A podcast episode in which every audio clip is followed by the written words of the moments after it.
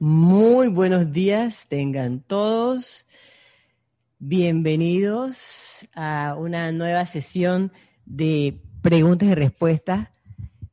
Necesito que alguien me confirme que me están escuchando, por favor.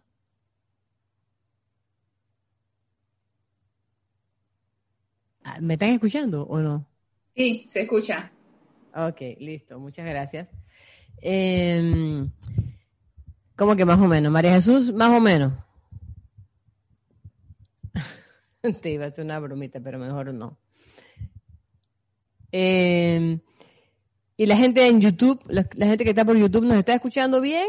Perfecto. Dice la gente que nos escucha perfecto, la gente de YouTube. Entonces, María Jesús, vamos a tener que hacerle un update a la computadora.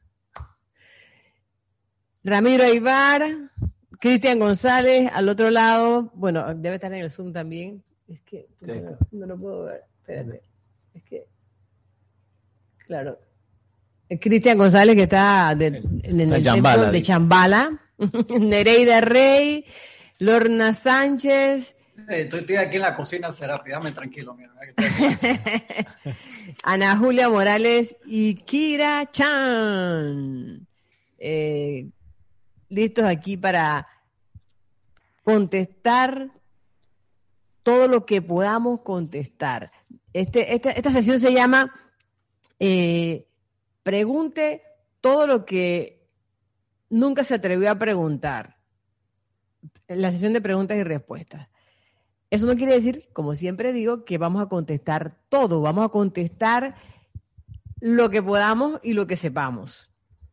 Pero eh, esas preguntas que por alguna razón no podamos contestar, con, eh, al pasar del tiempo, pues vamos a ir eh, respondiéndola ya cada uno de los instructores en las clases y, y, y, en las siguientes sesiones de preguntas y respuestas. Estoy un poco eh, mareada porque tengo una pantalla aquí, la cámara acá, la otra pantalla acá, hay como mil pantallas. Esto, esto parece aquí como, no sé, como la cabina de, de, de, de qué es del Enterprise. Y aquí del está... Enterprise, y una cosa así. Yo, yo todavía no he tomado ese curso para manejar, para, para controlar el, el, Enterprise, pero bueno, esto, y además con, con cosas más nuevas todavía.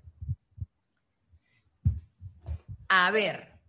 Le damos la bienvenida también a, a María Jesús, que... Exacto, que está, que está eh, fiel. Oye, María Jesús fiel. Sí. Ahí. Inquebrantable. Como el negro, ahí.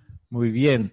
Está la perseverancia misma y también tenemos hoy a una hermana que conocimos en los últimos talleres que dimos de meditación y de invocaciones, adoraciones y decretos que de La Paz Bolivia, Rosemary, Rosemary, que está pronta a activar su cámara, ¿verdad? Por ahí viene.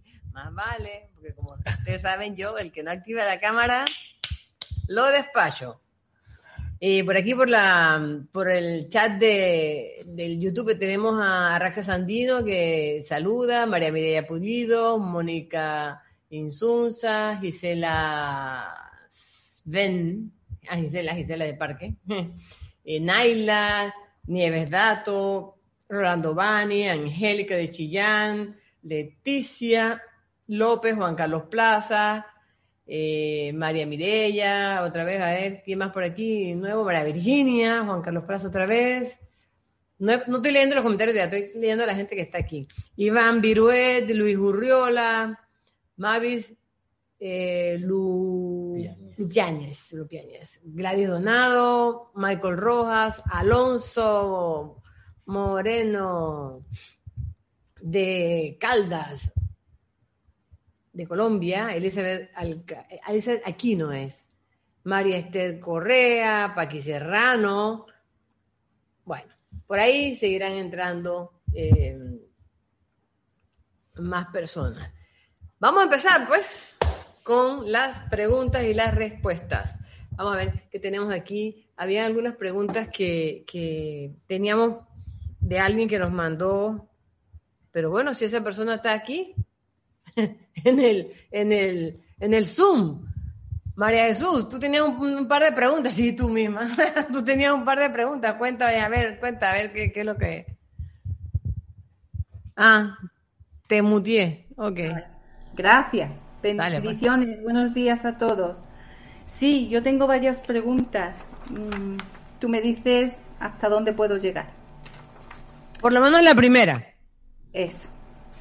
Em, yo, escuchando las clases de Ramiro y de Cristian con respecto a las siete iniciaciones, me han surgido varias, ¿no? Una de ellas em, decía que cómo podemos, yo pregunto, ¿cómo podemos terminar nuestra misión teniendo en cuentas pendientes aún? Porque yo entiendo que cuando uno termina la misión, asciende. Entonces no entiendo esa correspondencia, ¿no? De si termina la misión, terminas el objetivo que has venido a hacer aquí como, como corriente de vida encarnada. Con lo cual, la ascensión está ahí. Ok, ok. Cristian y Ramiro. Cristian la quiere contestar, mira, se muere de ganas. Sí, Cristian, Cristian. Pero tú también, pues, si esa es parte de la clase de ustedes, así que ¿quién lo mandó? sí, habíamos estado hablando de eso hace poco, María Jesús.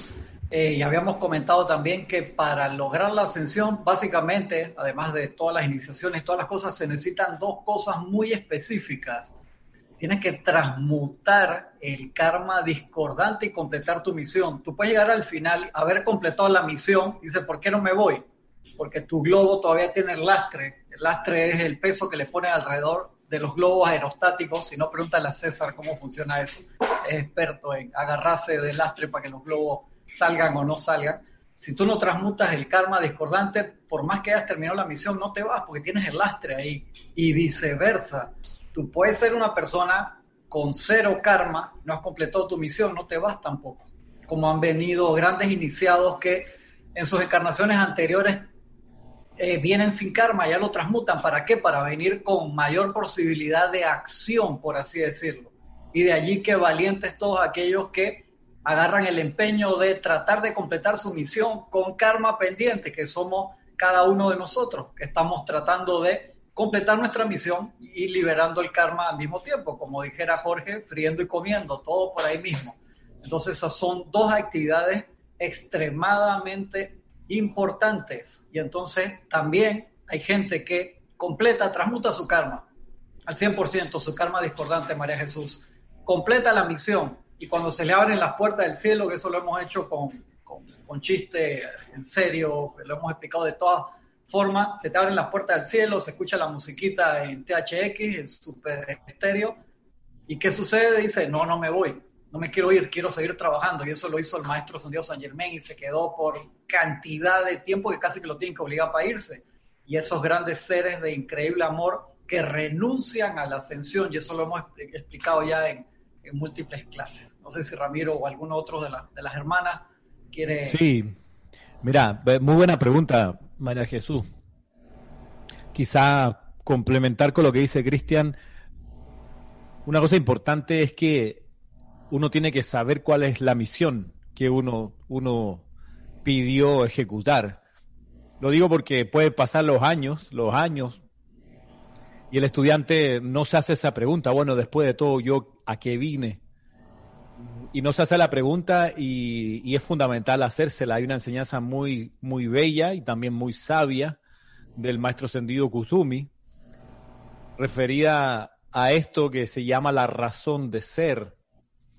Y dice, cuando ustedes descubren, recuerdan, reconocen, comprenden luego de invocar a su presencia yo soy, cuál es la razón de ser de ustedes, dice, ya nunca más después de eso tomarán a la ligera ningún pensamiento, ningún sentimiento, ningún electrón, porque les va a embargar de tal ganas de hacer esa razón de ser que no intentarán perder el tiempo ni la energía en otra cosa que no sea realizar esa razón de ser. Y cuando uno anda en, en, alguna, digamos, esquina de la vida y del laberinto en esta escuela y se pierde o se siente perdido, si hay un llamado oportuno que hacer es decir, pararse, aquietarse y pedir amada presencia yo soy, devélame cuál es mi razón de ser, devélame cuál es mi misión. A Cristian le gusta mucho esa palabra y está bien, puede servir.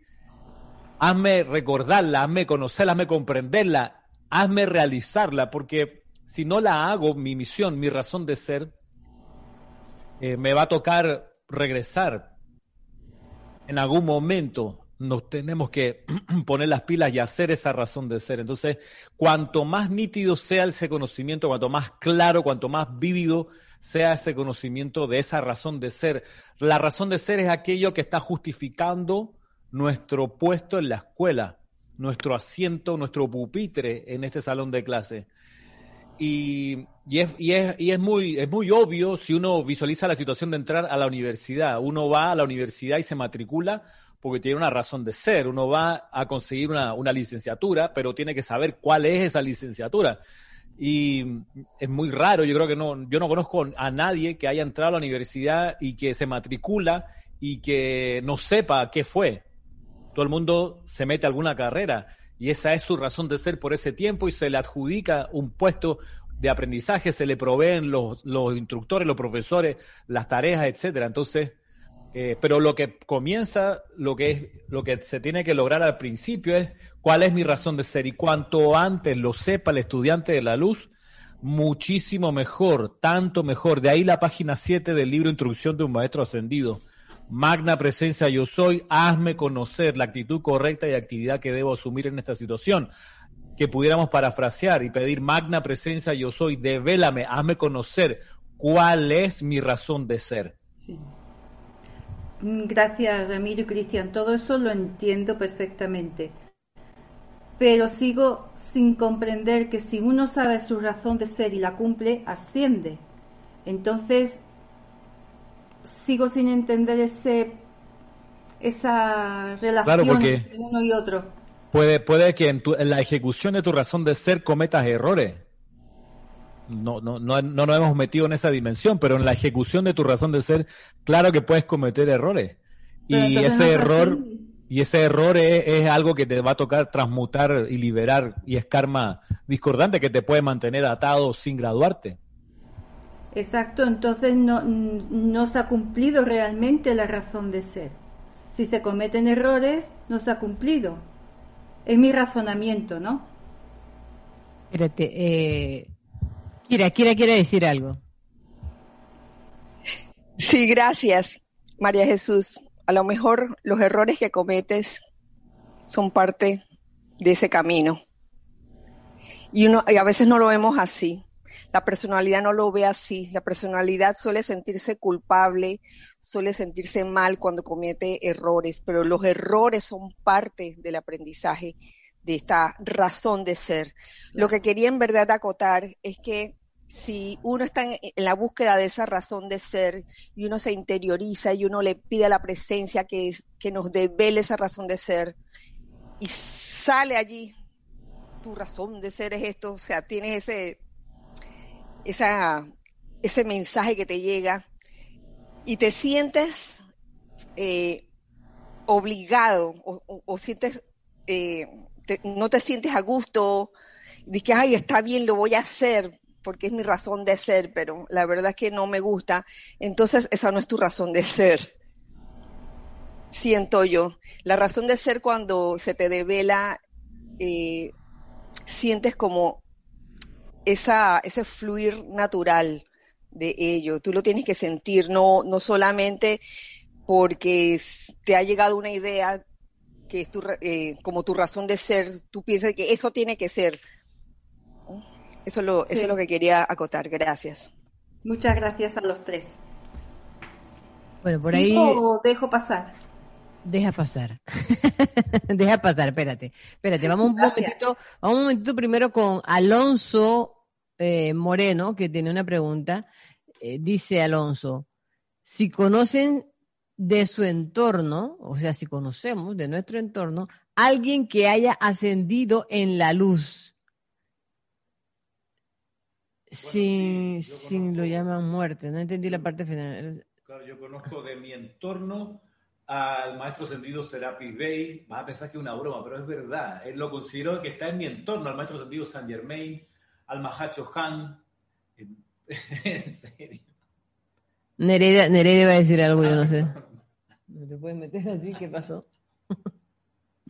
Sí, algo, algo pasó con el micrófono de, de Ramiro. ¿Ah, sí? Está apagado. Seguro. Ah. Tantos años en el instituto. Me lo, me lo pagó allá en la mesa. No, se, lo, se, lo, se, lo, apagué a propósito porque estaba hablando, el... estaba hablando mucho. Así que le toca a Nereida, que fue la que. Porque a contestar eso. Gracias, gracias. Eh, bueno, cuando entiendo entorno, me imagino que estará preguntando si alguien del grupo, alguien que conocemos y en realidad no. Es bien importante ser serios con eso, porque una vez que alguien también pasa por el cambio llamado muerte, nosotros no podemos saber a ciencia cierta si esa persona ascendió o no eh, en los ámbitos internos. Eh, y lo otro es que he percibido por varias preguntas y comentarios que he visto, no solamente aquí, sino en, también en, en otras clases, que un poco se está viendo como, si bien nosotros hablamos de ascensión y todo eso, la ascensión es un proceso. Y, y a veces eh, la personalidad quiere como ver resultados. Quiero ver los resultados, quiénes fueron los que ascendieron. Y, y en realidad nuestro camino como estudiantes de la luz es un poquito dejar ir esa, esa, esa necesidad de que se me demuestre y anclarse más bien en la comprobación personal de, de, de, las cosas de la enseñanza por medio de uno. Porque yo puedo conocer 10.000 personas que ascendieron y todavía eso no me va a llenar de la, de la fuerza y la potencia dentro de mí que me da una comprobación personal de una parte de la enseñanza. Y eso es lo que me va a llevar a mí hacia mi camino ascensional. Bueno, eso es todo lo que quería decir. Ramiro, Ramiro quería decir algo aquí, está desesperado. no, yo iba a decir, Alonso, gracias por tu pregunta. Mira que sería muy conveniente anunciar por las redes sociales que el grupo Serapis Bay de Panamá ya tiene un maestro ascendido y podemos buscar varios de los que, comenzando podemos decir, no, que Jorge logró la ascensión o que Rodolfo, etcétera. Uno pudiera, nosotros podemos hacerlo, pero sería, como bien lo dice Nereida, una gran irresponsabilidad y una falta de respeto a la seriedad del sendero de aquellos estudiantes de la luz que son honestos en su andar, porque ha pasado mucho de que grupos utilizan ese recurso, el decir que un miembro logró su ascensión, para captar el interés de la gente incauta y, y nosotros no estamos por esa línea. En verdad, en última instancia, y me perdonan, da lo mismo si miembros anteriores del grupo logran su ascensión. En realidad, ¿qué pasa con uno? Uno logra su ascensión, uno alcanza a comprender cuál es su razón de ser, se pone a realizar su razón de ser. Yo creo que eso es más importante. Ok, gracias Ramiro. Um, Nieves Dato dijo algo aquí, tiene dos preguntas, pero necesito, Nieves, que nos des la pregunta porque nos dices el tema, pero no la pregunta. Dice sobre el fuego sagrado y sobre el cuerpo etérico, pero ¿cuáles son las preguntas? Mándanos la pregunta para entonces poder contestar. Eh, espérate que por aquí estaba algo. Angélica, Angélica, ay, se me fue, se me sube, se me subió. Aquí, Angélica. Angélica dice, una pregunta a raíz de clase, de la clase de Lorna. Bueno, Lorna, estoy contigo. Si no es la personalidad la que decreta, siendo entonces la presencia quien lo hace, ¿por qué en ocasiones el decreto sale disperso y o velado? Que es como si fuera, ah, como si no tuviera fuerza. Gracias, dice. Hola Angélica, Dios te bendice. Sí, lo que pasa es que esa es una, una cuestión de conciencia. Cuando decimos decretar como la personalidad o decretar como la presencia, realmente es donde estamos ubicados en términos de nuestra conciencia. Un, un decreto verdaderamente no son las palabras que uno usa para hacerlo. No es decir yo soy y comenzar a hablar o decir estas palabras. Un decreto realmente tiene que ver con la conciencia con la que uno lo hace. Cuando uno hace un decreto es con esa conciencia de lo que yo estoy diciendo se va a cumplir. Uno lo hace desde ese punto de vista de ser el ser creador que es la presencia. Cuando uno hace un decreto desde el punto de vista de la personalidad, por ejemplo, ¿cómo uno sabe? Porque uno lo hace con incertidumbre, lo hace con duda, lo hace con miedo, lo hace con desesperación, lo hace con todas estas características cuando tú verdaderamente te centras en la presencia. Por ejemplo, tú tienes un problema, tienes una situación agobiante en vez de salir corriendo a hacer ese decreto que se convertiría más bien como en una oración o con una súplica, uno se aquieta, pone su atención en esa llama triple, en la presencia, en ese aquietamiento, tú vas a sentir la fuerza.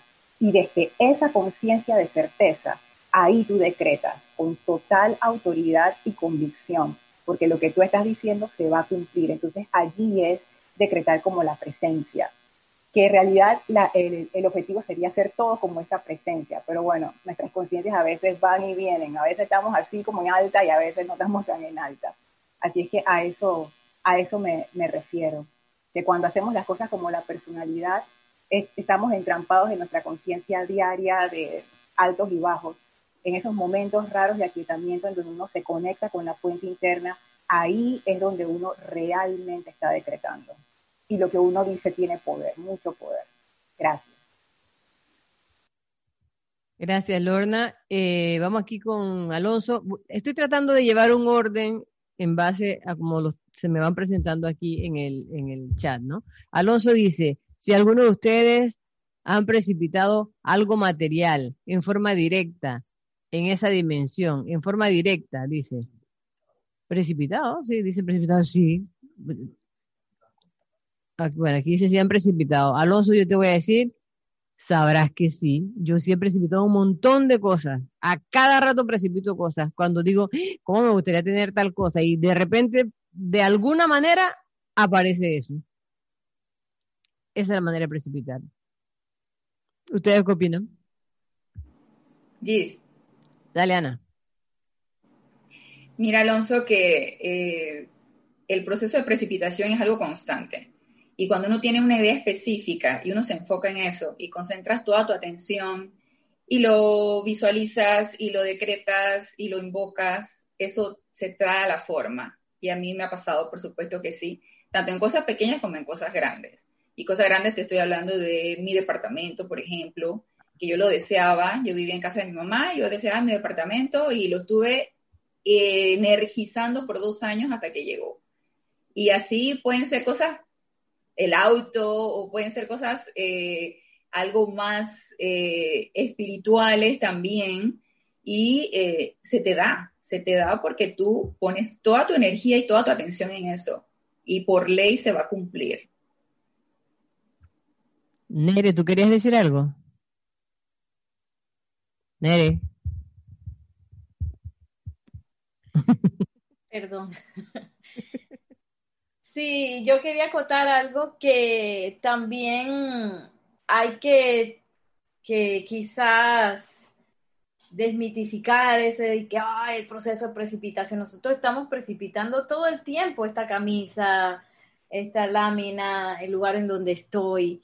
Eh, la cuestión es cuando uno pasa de la, precipitación así por default o involuntaria a una precipitación consciente. Entonces, claro que sí, claro que sí se, se puede hacer y todo lo, lo, hemos hecho, ya que los maestros ascendidos pues nos dan todos los pasos de cómo se puede precipitar, que yo creo que esa era otra pregunta que estaba allí, que es más bien por empezar a practicar lo que es la ley eterna de la vida. Lo que piensas y sientes, eso traes a la forma. Allí donde está tu atención, ahí estás tú y en eso te conviertes.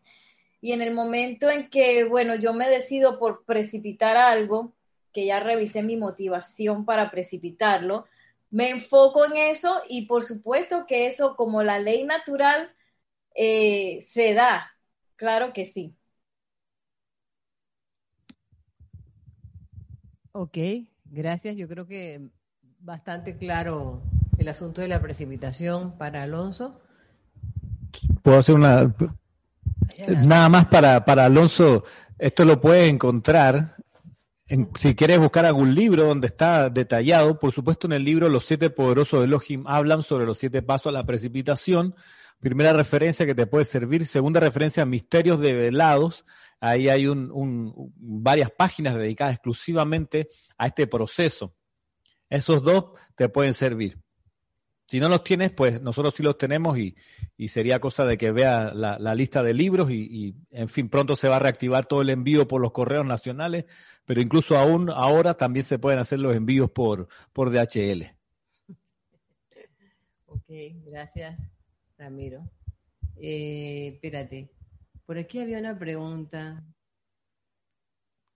que creo que se me pasó, de Leticia. Vamos a ver si la encuentro por acá.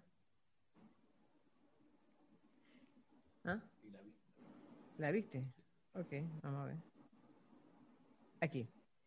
Leticia, Leticia López nos dice, hablando, ya que hace un rato hablábamos de la razón de ser, dice, y esa razón de ser para alguien puede ser venir a ser el malo de la película y una vez cumplida, ¿qué sigue para esa alma? Bueno, espérate, espérate, ah, perdón. No, aguanta, aguanta, Pancho, que aquí hay gente por delante. Primero, Lorna me dijo que quería hablar de eso. Ana Julia creo que también dijo que quería hablar de eso. Yo también quería hablar de eso. Tú no, sí, yo, yo paso, yo paso. Ana es la que quería contestar. Ana, Ana, Ana, ok. gracias, Lorna, gracias. Mira, Leticia, eh, no te creas que en una, en una que otra ocasión yo también me he cuestionado eso y a mí me quedó muy grabado algo que nos dijo Jorge Carrizo hace mucho tiempo atrás y que se convirtió así como una tónica en nuestro, en nuestro grupo, que no hay nada bueno ni malo, sino la mente es la que lo hace así. Y decir el malo de la película es una calificación, pero nuestra mente externa no puede comprender realmente cuál es el plan completo. Y recuerdo que en esa ocasión, cuando Jorge mencionó lo de la calificación, si alguien era bueno o malo en el plan de, de cualquier situación en este plano físico, mencionó a Hitler. Y quién quita que este personaje nos dio la oportunidad o les dio la oportunidad en aquella época en que él vivió a todas las personas que estaban allí para realmente trascender eso físico que se estaba viviendo, que a cualquiera le puede parecer abominable. Sin embargo, tu mente externa no puede comprender realmente cuál es el verdadero plan de esto.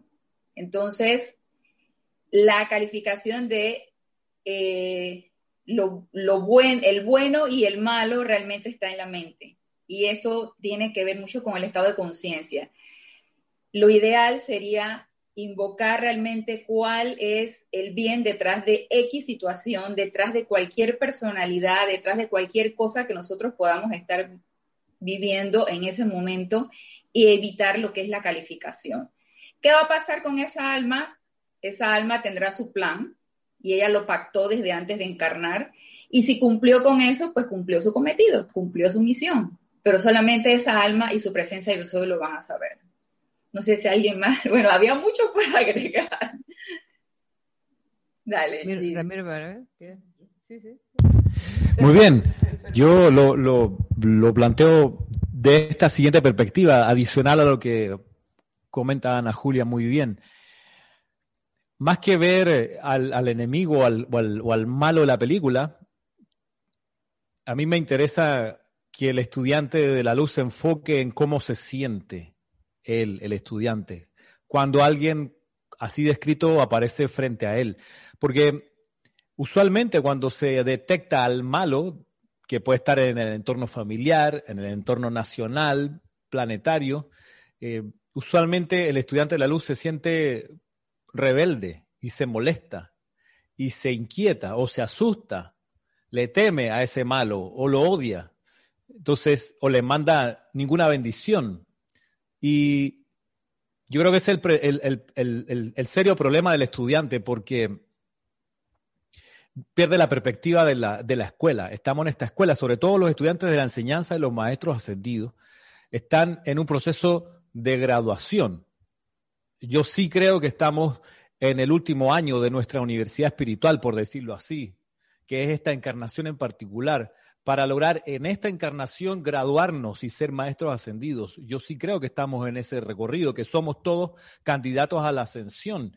Y cuando uno cae en cuenta que es candidato a la ascensión, que es postulante a alcanzar la graduación, tiene que saber, tiene que saber que las pruebas, las evaluaciones tienen que ver con una cualidad básica, que es la rebelión. Tiene que saber eso. Entonces, si uno ve al malo de la película en CNN, en un periódico o en tu, en tu, en tu hogar, y te produce rebelión y te molesta y sacas humo y que, hmm, míralo, otra vez, eso es, eso es peligroso para el estudiante porque empieza a impedir su graduación.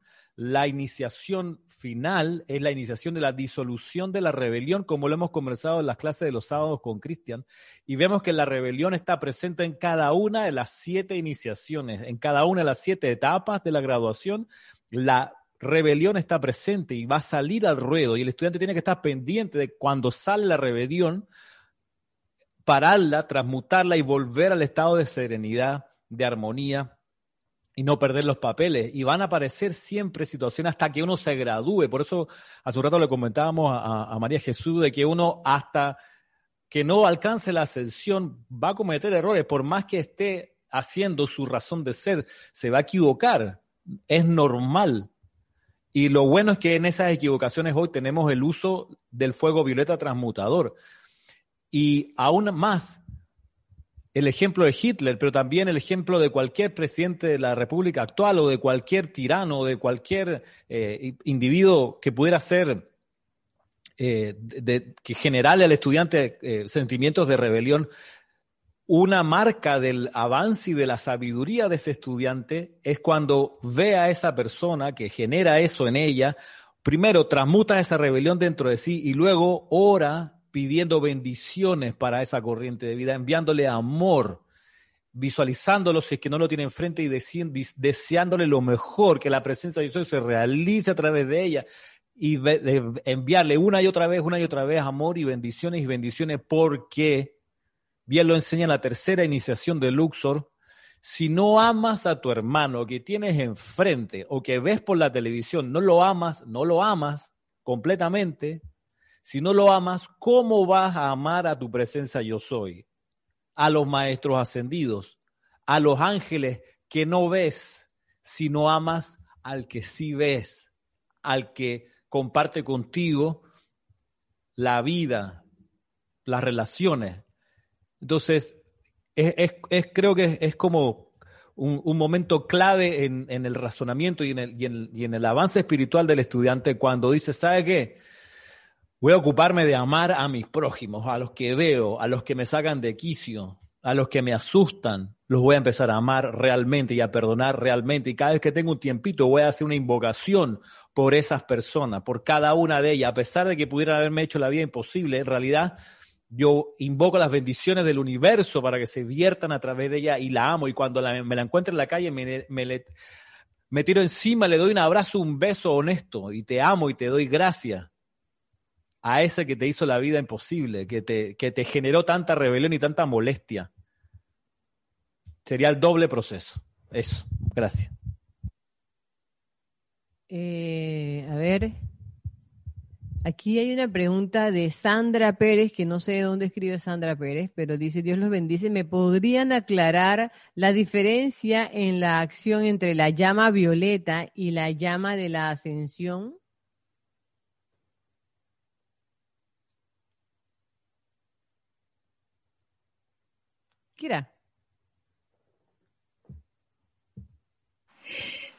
Me atrevo a decir que la llama violeta eh, acelera, acelera la acción vibratoria y la llama de la ascensión eleva la acción vibratoria. Esa podría ser una diferencia.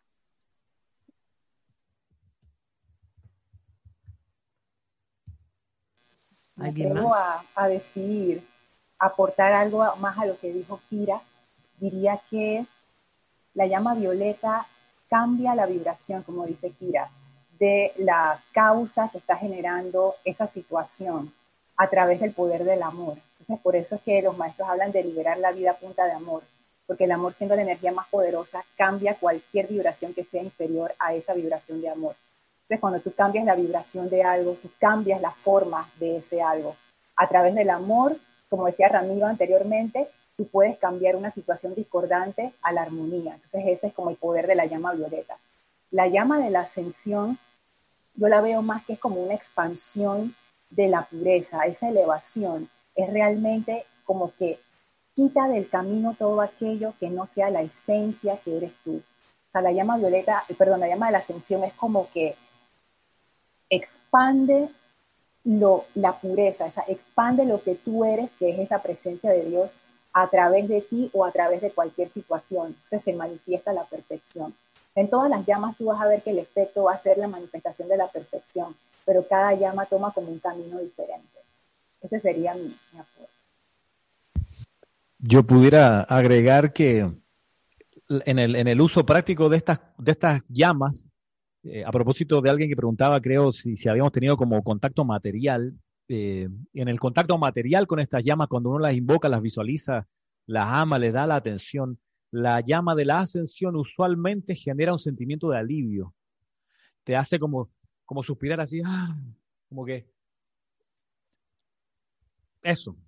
A diferencia de la llama de la, la llama violeta, que genera al final en su aplicación, o por lo menos a mí me hace sentir eh, ternura, eh, el, sentimiento de, de a lo mejor de batalla o de me la debes o el resentimiento, la cara arrugada, los ojos cerrados, así, eso como que se va transmutando y a uno le genera como ternura, como, como, como esa calidez, eh, sin ser empalagoso, pero sí, sí amoroso, versus la llama de la ascensión que genera un sentimiento de alivio, como que de, de, de, de sacarse un zapato apretado, de, de como de estar a, a las anchas y en paz.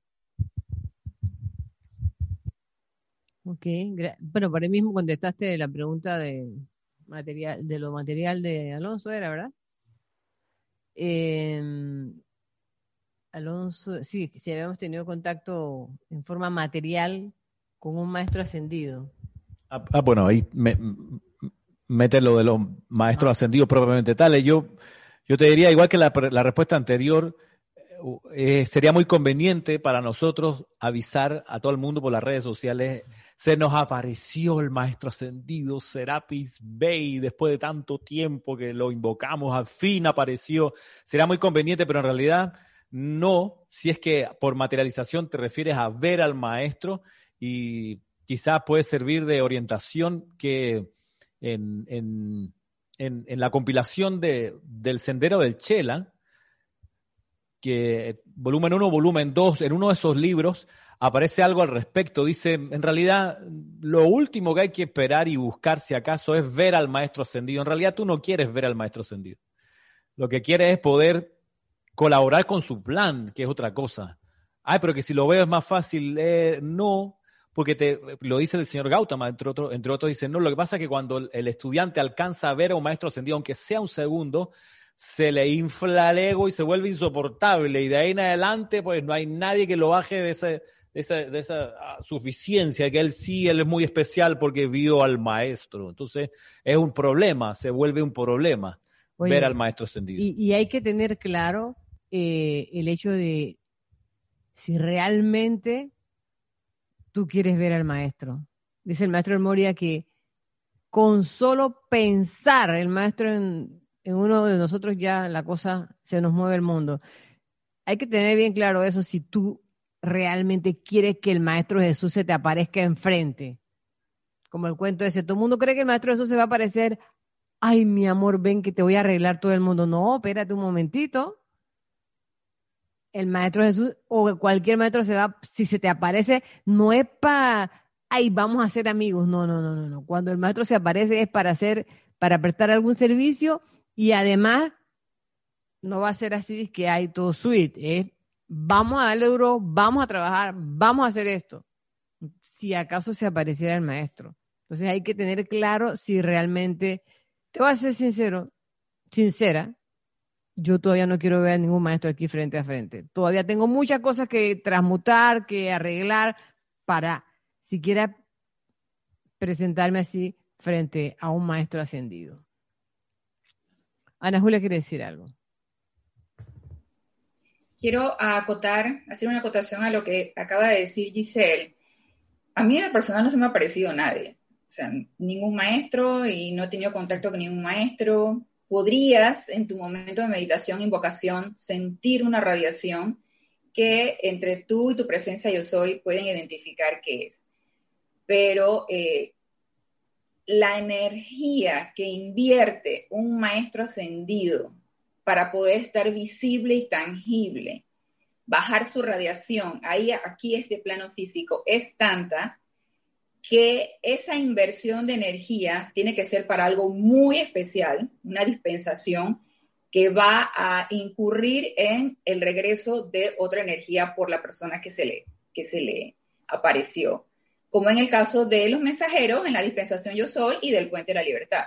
Entonces, el maestro no va a hacer esa inversión de energía para satisfacer la curiosidad de nadie, ni para eh, eh, estar haciendo algún tipo de labor eh, superficial, o sea, no. Esto es bien serio y, y a la persona, en todo caso, que haya sentido o haya visto a un maestro ascendido, obviamente tampoco te lo va a decir. Sí, porque eh, quien dice serlo no lo es porque quien, quien es no lo dice. Entonces, la energía que pudiera recibir esa persona eh, por la aparición de un ser de luz es tanta que no tiene por qué decirlo, se te va a notar. O sea, eso tú lo vas a irradiar, ni siquiera tienes que estar proclamándolo. Entonces, realmente, como decía eh, Giselle y, creo que Ramiro fue el que también dijo, realmente no, tú no quieres eso, o sea, tú solamente quieres eh, encontrar tu razón de ser y cumplir tu plan. Eso era lo que quería decir. Gracias. Pregunta al respecto. Ana. Eh, Rose, Rose quería preguntar algo. Gracias, Giselle. Eh, estamos hablando sobre el tema de los maestros ascendidos. Conocemos que los maestros están predispuestos a brindar su asistencia a los estudiantes de la luz. Mi pregunta es, como estudiante de la luz, ¿cómo puedo yo pedir a algún maestro ascendido su asistencia? y además cómo puedo elegirlo, considerando que yo conozco al rayo que sirvo.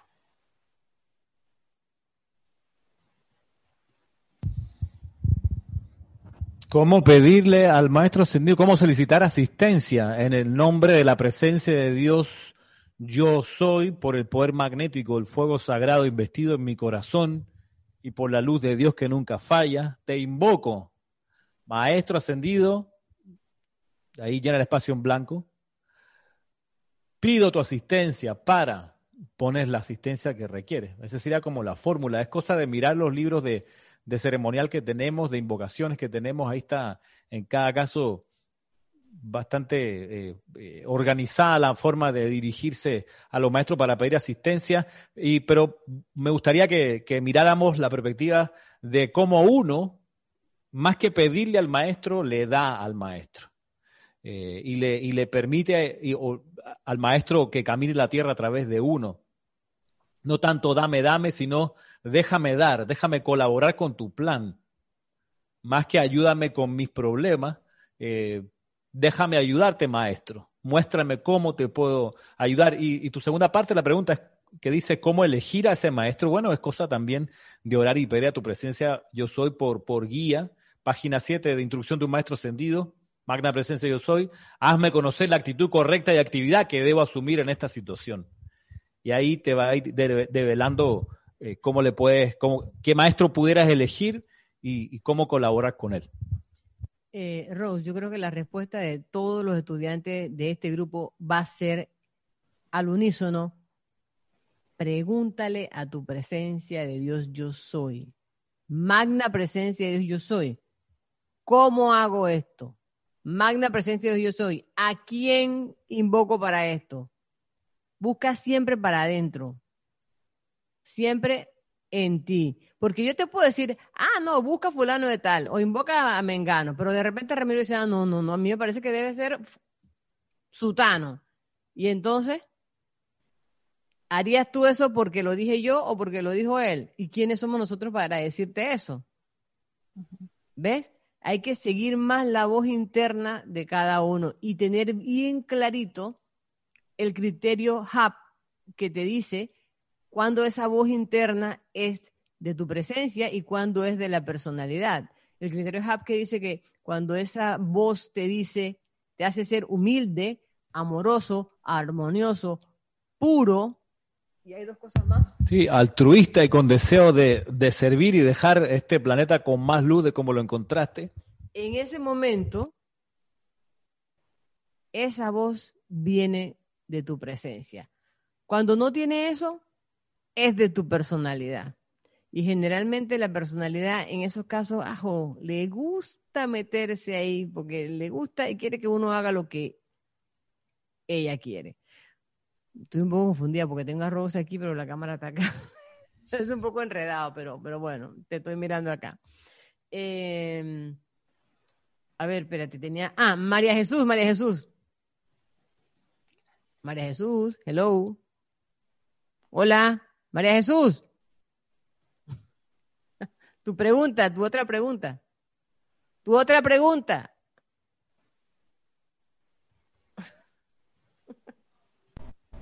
Perdonadme, pero es que oigo fatal y ninguno de los auriculares me entra y me, y me funciona. A ver, otra pregunta sería, eh, ¿qué diferencia hay entre la visualización y la visita por la noche?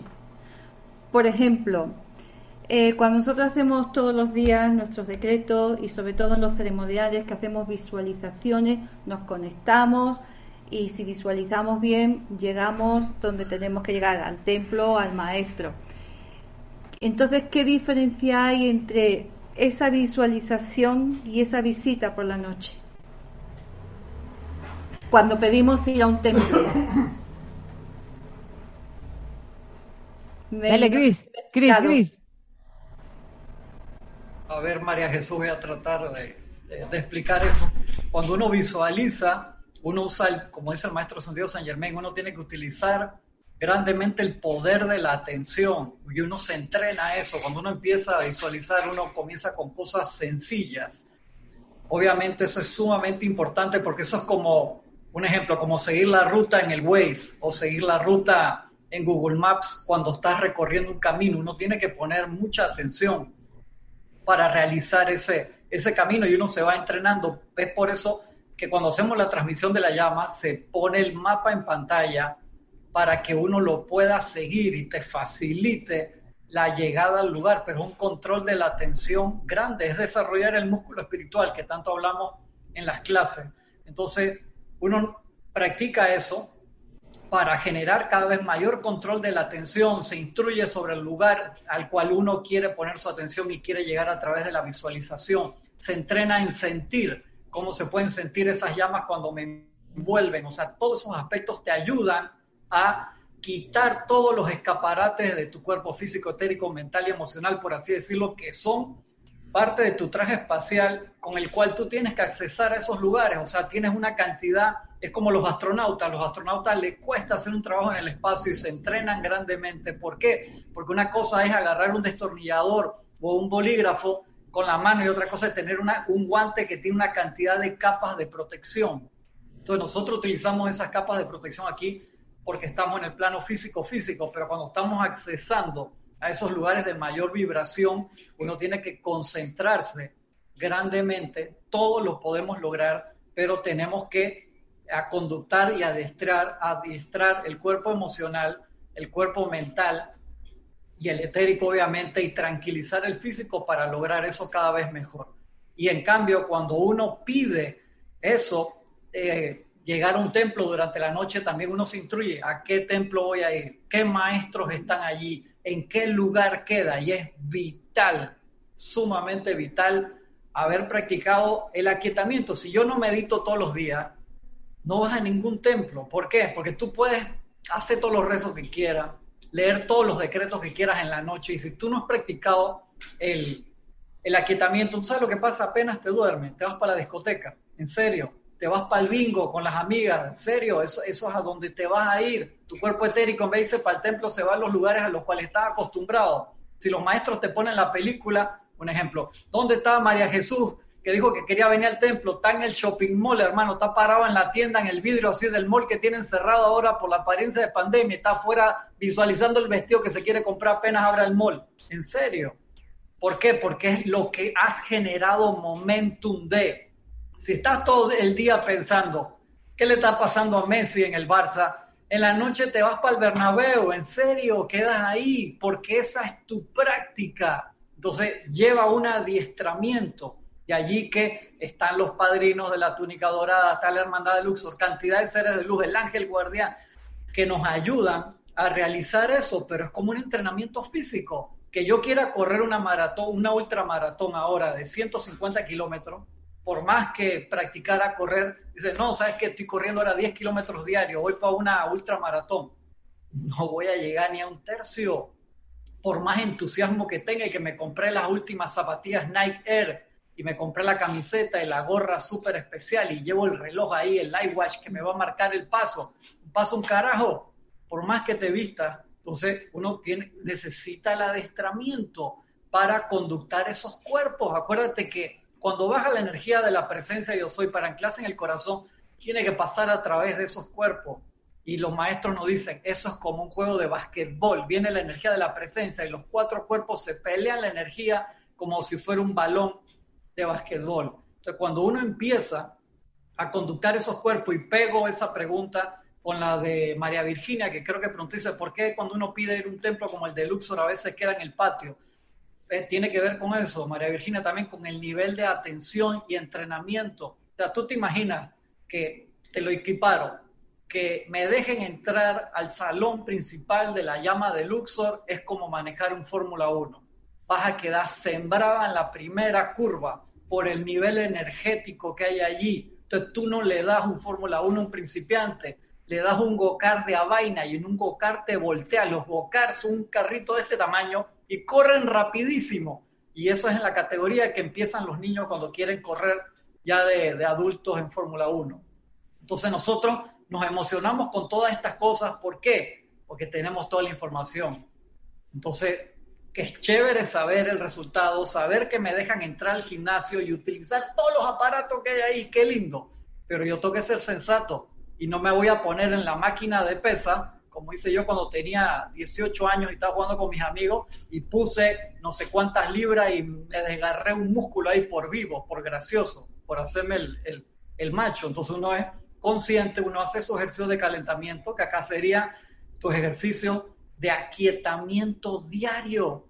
Yo visualizo, hago mi lista, a dónde quiero ir y por qué. Esto no es turismo espiritual, es muy serio. Quiero ir a Chambala. ¿Por qué quiero ir a Chambala? quiero ir al templo de Luxor. ¿Por qué? Quiero ir de visita, quiero ir porque me da curiosidad.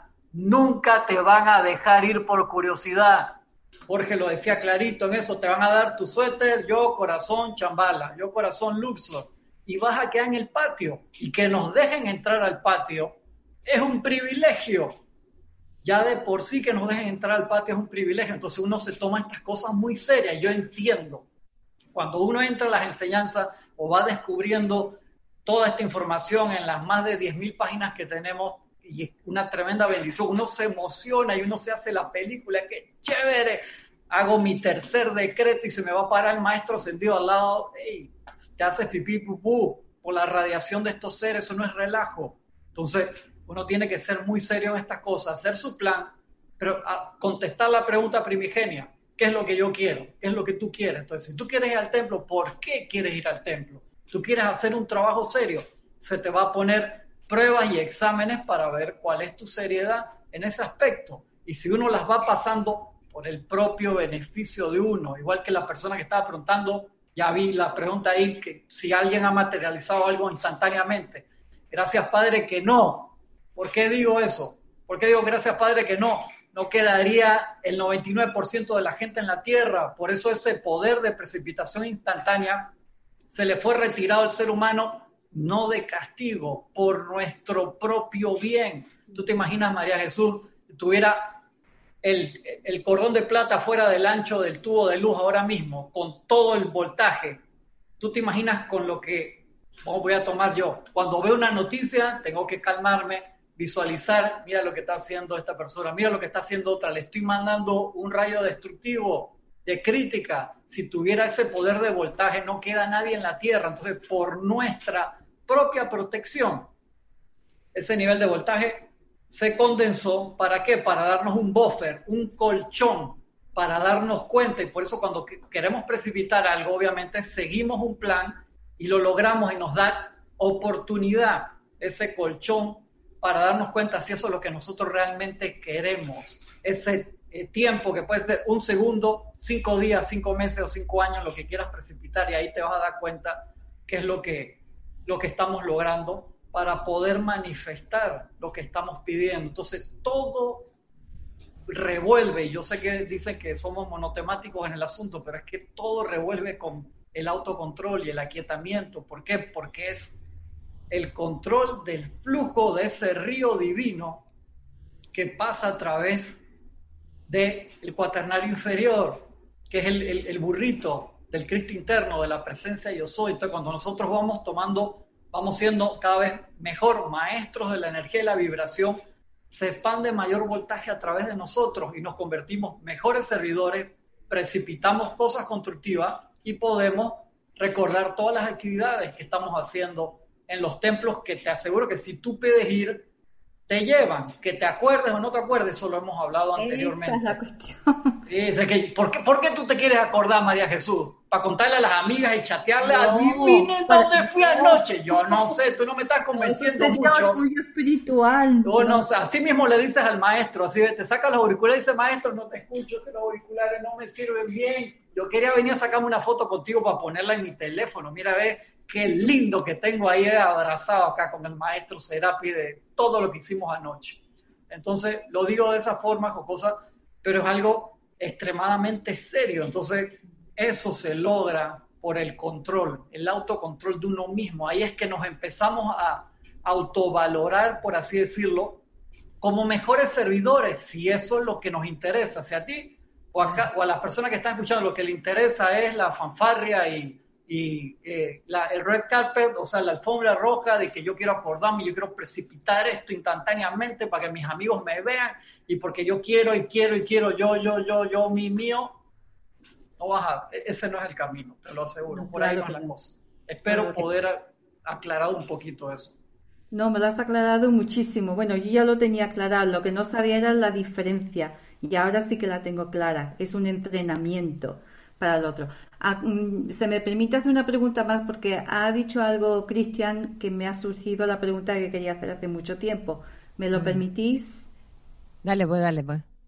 Mira, hay mm, en, las, en las clases que hemos tenido de instrucción de, mm, para decretar y todo eso, y en los ceremoniales, yo me doy cuenta, o creo así, lo creo así, que la vibración de la forma en que se nombra a los maestros es importantísima. Por ejemplo, eh, nos decíais que en lugar de decir Lady Kuan Yin, había que decir Lady Kuan Yin con ñ y, sucesivamente. Entonces, cuando yo oigo, eh, y a lo mejor es un defecto de profesora de idioma el que yo tengo, cuando yo oigo la palabra Shambhala, yo creo, y corregirme si estoy equivocada, por favor, de que la SH es no como una che.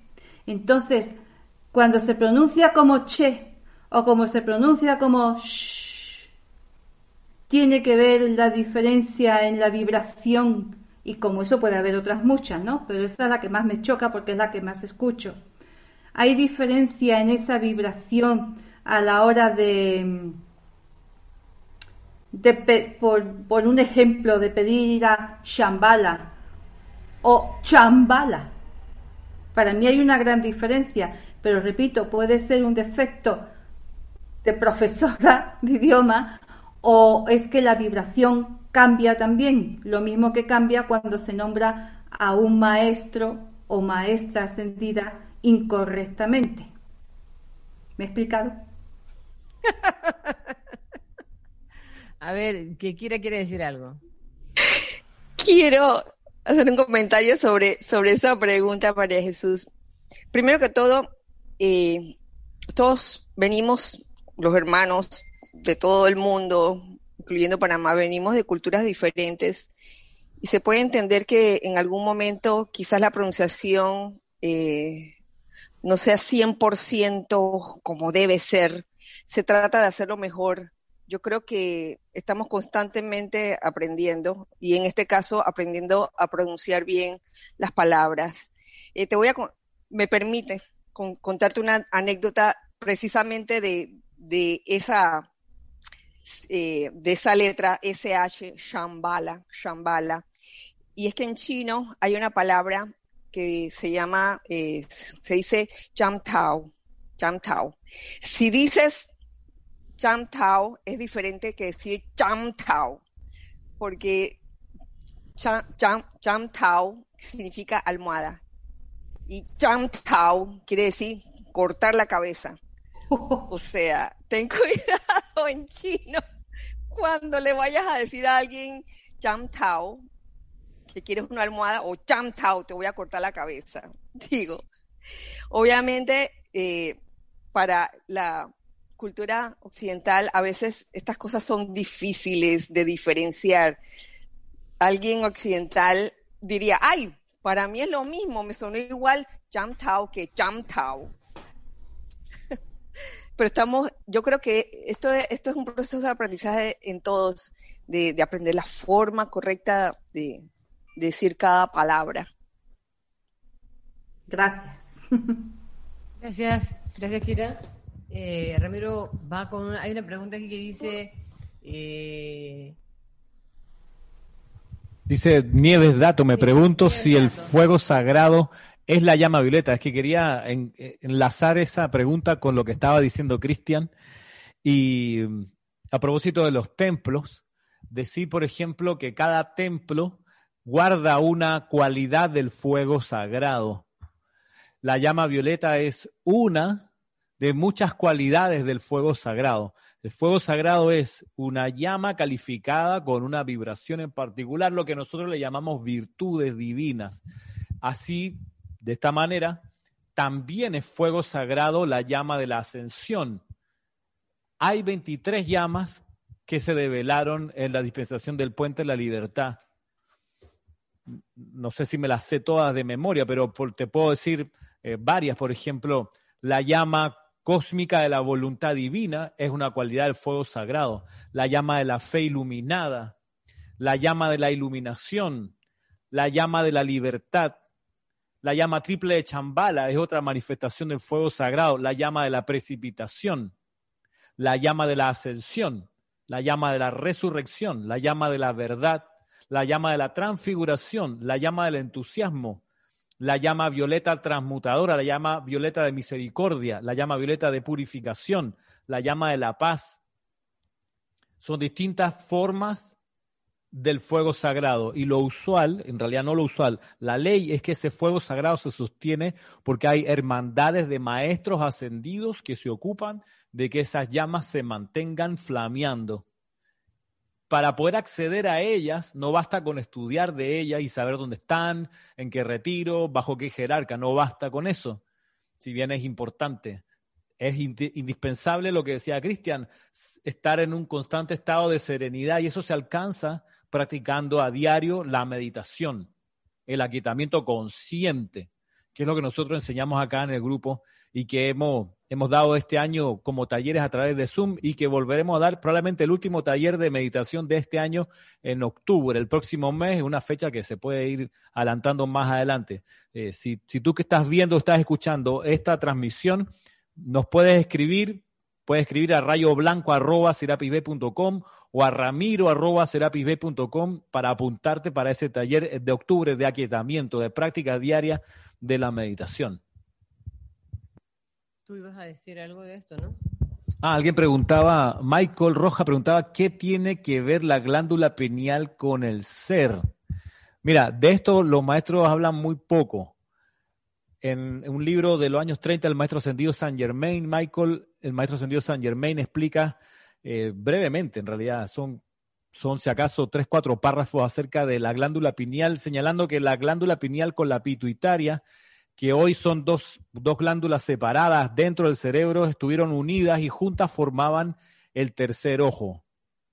Eh, hasta ahí es lo que, lo, que, lo que indican. ¿Qué tiene que ver eso con el ser? Bueno, que entiendo que en la medida que nos alineemos cada vez más con nuestro plan divino, y seamos esa presencia armonizadora, etcétera, etcétera, esas dos glándulas, por lo que recuerdo que dice el discurso, se van a ir reuniendo y eso va a permitir desarrollar las facultades internas que todavía tenemos ahí latentes, como esta de ser capaz de percibir el plan divino, que de eso se trata el tercer ojo, no es para ver lo que tiene en el aura la gente y, atravesar las paredes y ver dónde está la bóveda de, en el banco con los billetes o cosas por el estilo, qué votó la persona en las próximas elecciones, más el, el, el tercer ojo tiene que ver con la percepción de la perfección del plan divino sobre todo, pero como te digo, es muy escueto lo que señalan al respecto.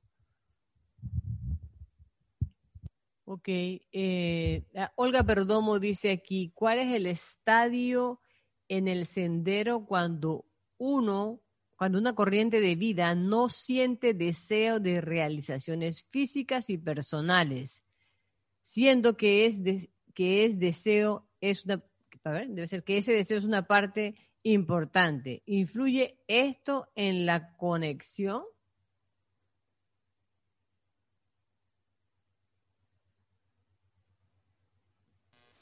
Gisla, ¿podrías repetir?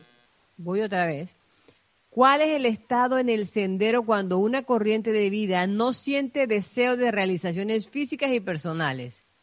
Siendo que, lo que pasa es que creo que dice que ese deseo es una parte importante. ¿Influye esto en la conexión?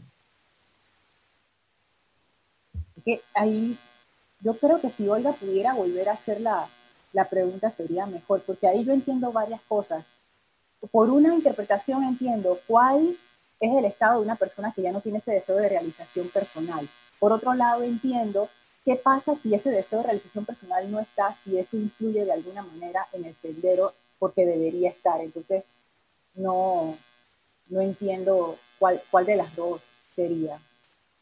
Yo tampoco entiendo mucho la pregunta. la hice precisamente para que para que Olga la reformule. Sí, gracias. A ver, eh, si nos manda Olga esa, esa pregunta. A ver, por aquí seguimos. El cuerpo etérico tiene varias capas, dice Nieves Dato. No, los maestros ascendidos no hablan de las capas del cuerpo etérico, para nada. Eh, hablan del cuerpo etérico, punto.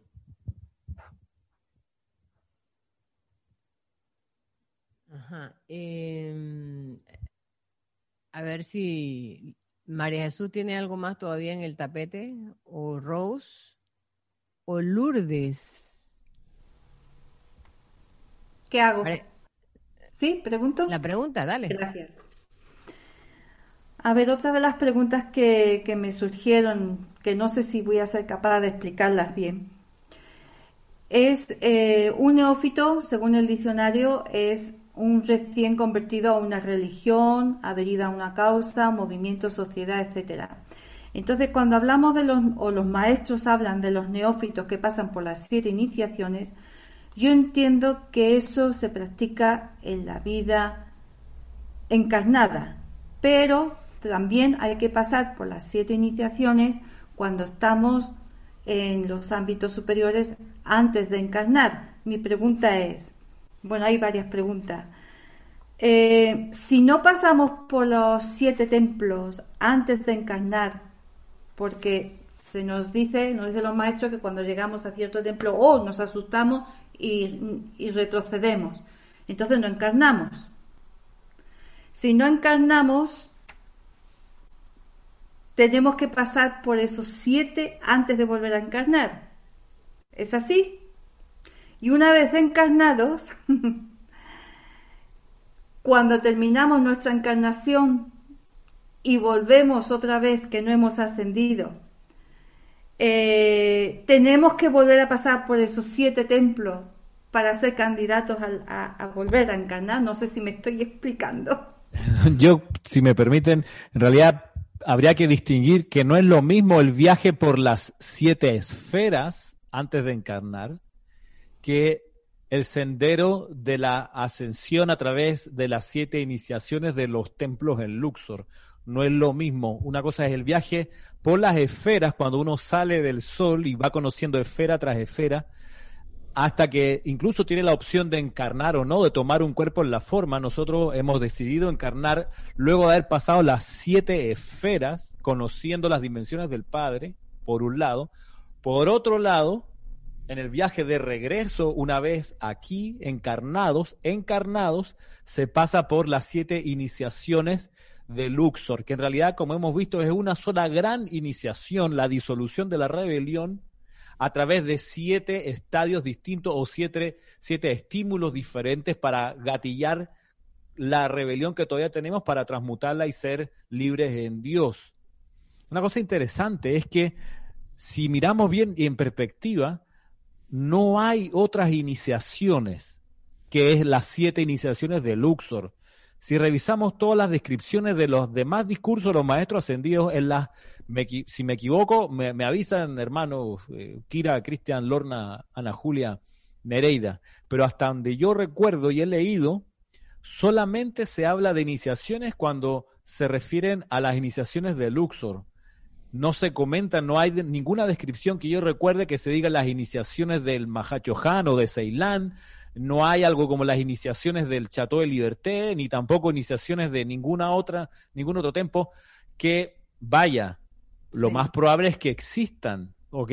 Pero pareciera que el énfasis de los maestros ascendidos es que nos enfoquemos en las iniciaciones que necesitamos para graduarnos de la escuela y ser maestros ascendidos primero y después quizás muy probablemente podemos pasar por las iniciaciones para convertirnos a lo mejor en miembros de una hermandad ya como maestro ascendido. ¿Hay algo de eso, algún esbozo así lejano cuando dicen que, que incluso los maestros ascendidos que intentan entrar a la hermandad de santos confortadores, muchos no, no logran pasar las iniciaciones para ser de esa hermandad, por ejemplo?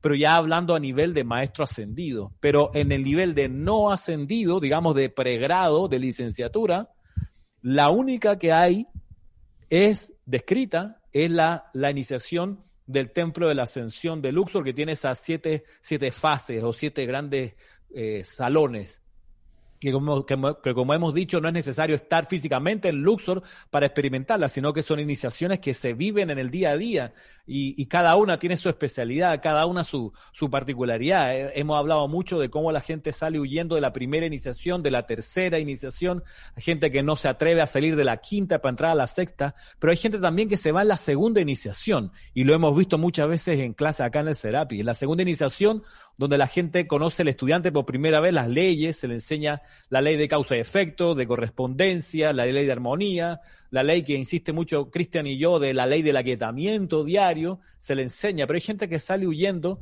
a la segunda iniciación cuando, por ejemplo, se, se le dice algo y, y con lo que voy a decir, probablemente la cantidad de conectados puede que baje radicalmente y me estoy arriesgando eso y desde ya les pido perdón, pero hay gente que se retira a la segunda iniciación cuando se le dice que cada conocimiento recibido genera responsabilidad en el uso de ese conocimiento. Si la persona no va a usar ese conocimiento que se le da, hubiera sido mejor que no se enterase, porque con el conocimiento viene la responsabilidad de usarlo.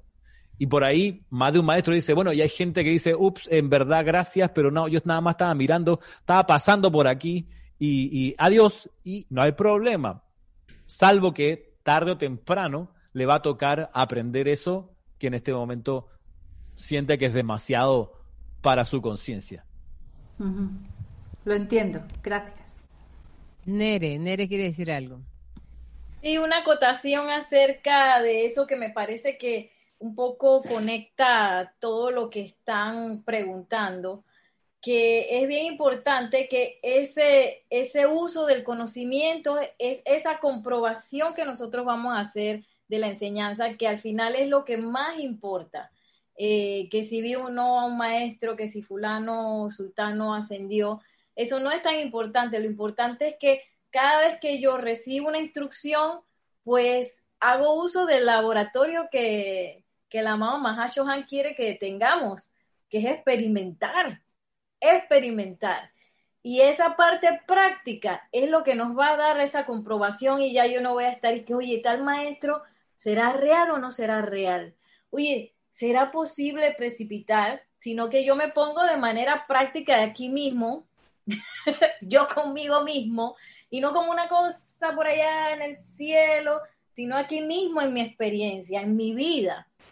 Y ese, ese camino de comprobación es lo que va a ser esa enseñanza real y lo que me va a mantener también eh, pudiendo dar ese, ese, esa, esa, esa, si se puede decir, devolución de energía que se invierte en mí cuando se me da alguna enseñanza.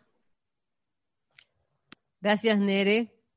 Eh, vamos aquí con una pregunta. Ah, bueno, aquí Giovanna Morales dice, buenos días, quisiera saber sobre el embarazo y la enseñanza de los maestros ascendidos. Sí, pero Giovanna, ¿qué quieres saber específicamente? Reformula la, la pregunta y mándala de nuevo, por favor. Eh, María Virginia Pineda dice, bendiciones para todos. Tengo una duda con respecto a los templos.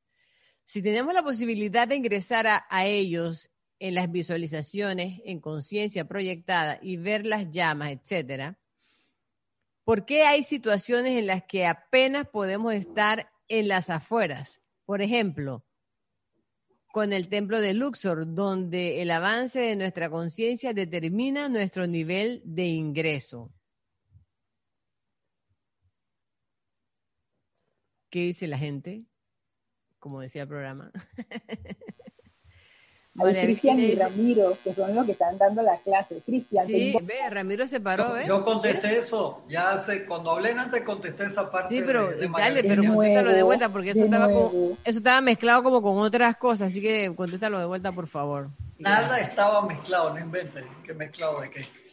Es que, María Virginia, uno se puede planificar para hacer un vuelo, quiero volar a, a Nueva York. Está bien, tienes el pasaporte en regla, tienes los medios para llegar al aeropuerto, tienes la plata para pagar el pasaje. Entonces, claro, yo me planifico para ir al templo de Luxor y quiero ir al templo central donde está la llama. Fue lo que expliqué antes, eso va a depender de, tu nivel de, preparación para eso. Y por eso es que el, concepto de que hablaba Jorge del patio es un concepto real. O sea, te dejan en las afueras por tu propia protección. ¿De qué sirve pararse enfrente de una luz de 150 mil millones de watts. No te están iluminando, te están, eh, ¿cómo se llama? Como le pasa a los animales en la carretera, o sea, queda, eh, hay una palabra para. ¿Cómo? Encandilando. Encandilando, gracias. Quedas encandilado, entonces sales así, encandilado y no ves más nada. Por cinco minutos, acá sería por cinco o diez encarnaciones.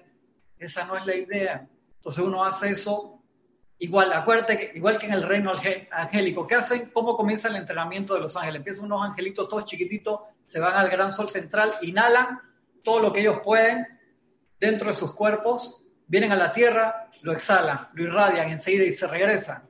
Un ángel de mayor grado hace una inhalación enorme en trabajo y viene y lo expande por más tiempo. Entonces, ¿qué capacidad tenemos cada uno de nosotros de pararnos enfrente de esa llama central, en el templo de Luxor y de verdad no simplemente ir por el solo hecho de lo que lo quiero ver, sino de trabajar con esa llama y con esos seres de luz. Esto tiene que ver totalmente con el servicio siempre, María Virginia. Mi capacidad de servir es lo que me va a dar la capacidad de estar más cerca de ese fuego, porque es para absorber, para magnetizar, hacerlo uno, con todos mis cuerpos y poder venir aquí a irradiar y proyectarlo al mundo de la forma. Acuérdate, ¿cuál es la razón por la cual uno cruza ese puente? ¿Qué es lo que nos piden los maestros?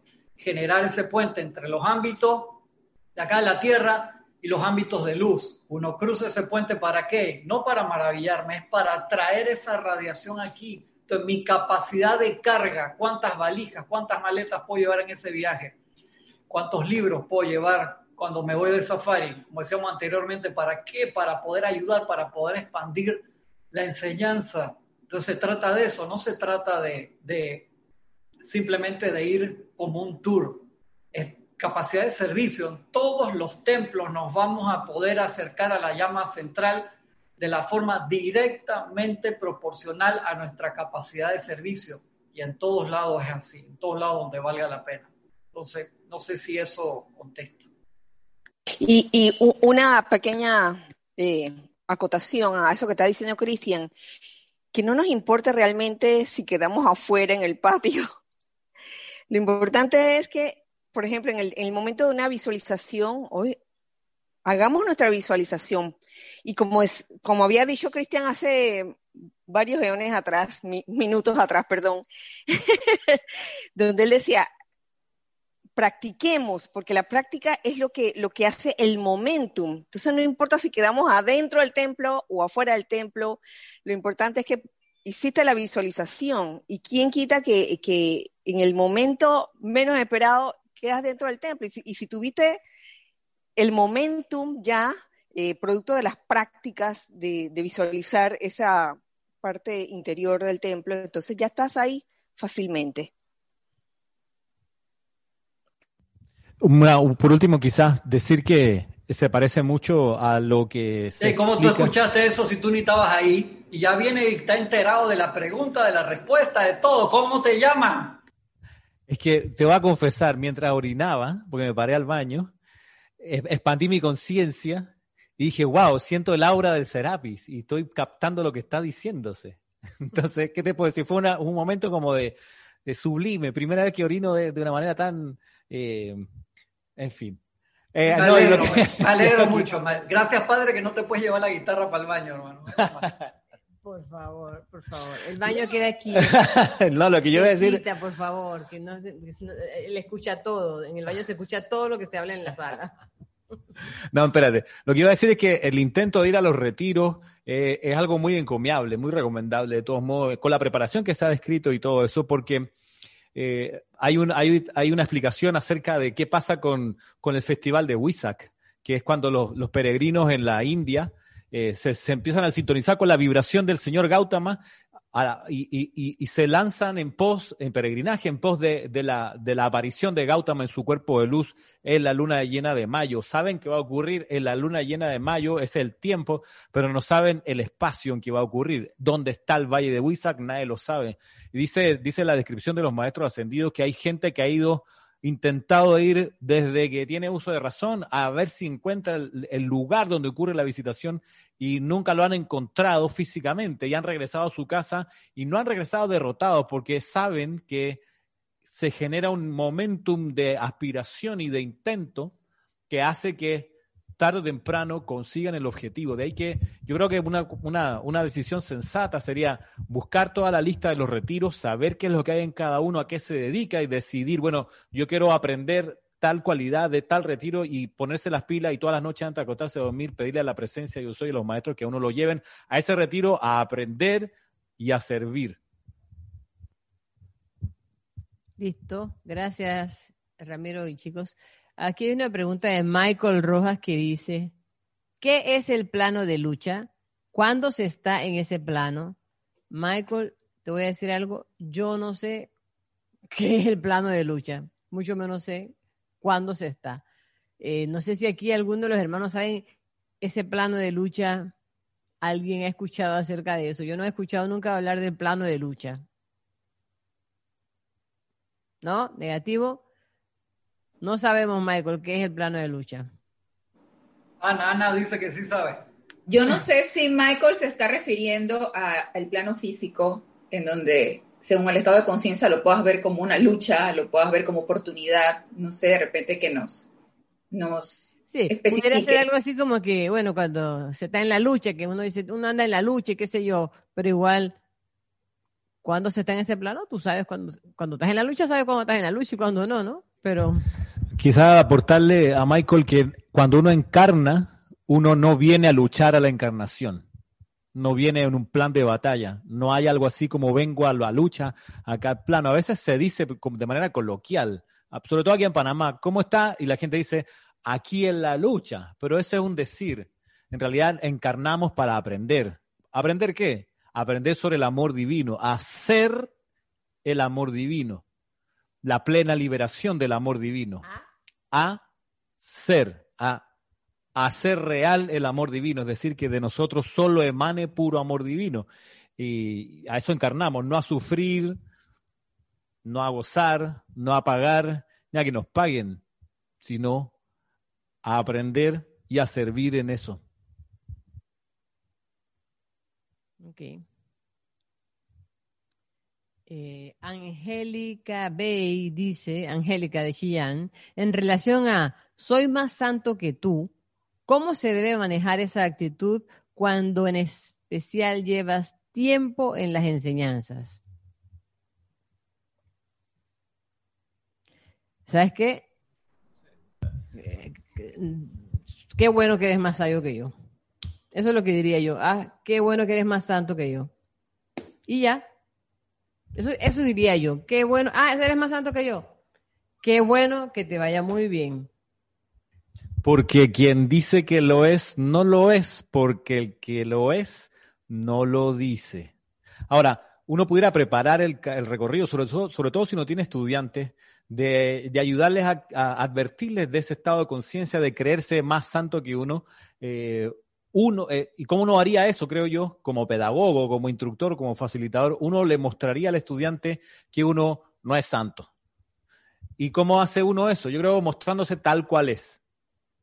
Eh, y cómo, y lo digo porque ocurre el riesgo a veces de que en la enseñanza hay gente, hay estudiantes y hay instructores que se vuelven como separados del mundo. Entonces, eh, como el caso recién, no se levantan en un momento al baño a orinar. No, no, no digas orinar. No.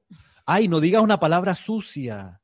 Ay, esas cosas que salen, esos gases. No, tú no te echas ningún, ningún gas, tú no roncas, tú no dices palabra sucia. Espérate, espérate. Porque es fácil caer en la conciencia al santurrón de que hay súper lleno de tapujos y de inhibiciones, de que entonces, espérate, yo creo que es, muy, es muy confortador mostrarse al estudiante como uno es. Mientras sea no ascendido, mostrarse tal cual es, no, no fingir nada, no uno subirse a ningún pedestal. Y si luego, aún así, alguien llega y te dice que yo soy más santo que tú, bien lo dice, y dice, qué bueno, que te vaya bien, dame, un beso, un abrazo, eh, chévere lindo por ti, te regalo un globo, te aplaudo, ¿cómo hacemos? ¿Me, tiro el puente de la América? ¿Cómo? Porque te puedes ir por el lado sarcástico también, no sé. Cero lucha, cero lucha. Eh, sí, exactamente. Que, conste. que, conste, que conste que todos aquí orinamos. y lo otro también. Lo, la, la número uno, la número dos, también comemos, comemos mango. Ay, qué rico muy rico. Somos gente normal. Aquí no hay que nadie especial. Y esa es la tendencia a veces. No sé por qué sucederá que en este, en este ámbito del sendero espiritual se suele como poner a la gente en pedestal. A veces no es, no es uno, no es la persona misma, sino lo que están alrededor, lo que ponen a la, al otro en el pedestal. Eh, sí, sí, sí, exactamente. Anita. Eh, una acotación con respecto a esto. Sí, o sea, si encuentran. la acotación es de, es de si de repente encuentran en su camino a alguien que quiera comparaciones, alguien que quiera comparaciones, o competencia, porque realmente yo detecto eso, yo soy más esto, yo soy más lo otro. Algún tipo de comparación o competencia, como dice Giselle, ahí no hay nada que hacer. Realmente eh, el hecho de que comparen años de enseñanza y tú que tienes tantos y yo que tengo tantos, eso no tiene nada que ver. Puedes tener 20 años en enseñanza y no haber expandido tu conciencia y no haber hecho más de cuatro cosas y realmente ahí no hay nada que hacer. Eh, no entremos en ese tipo de, de comparación o competitividad. Ahí Bendice el alma de tu hermano y no hay más nada que hacer.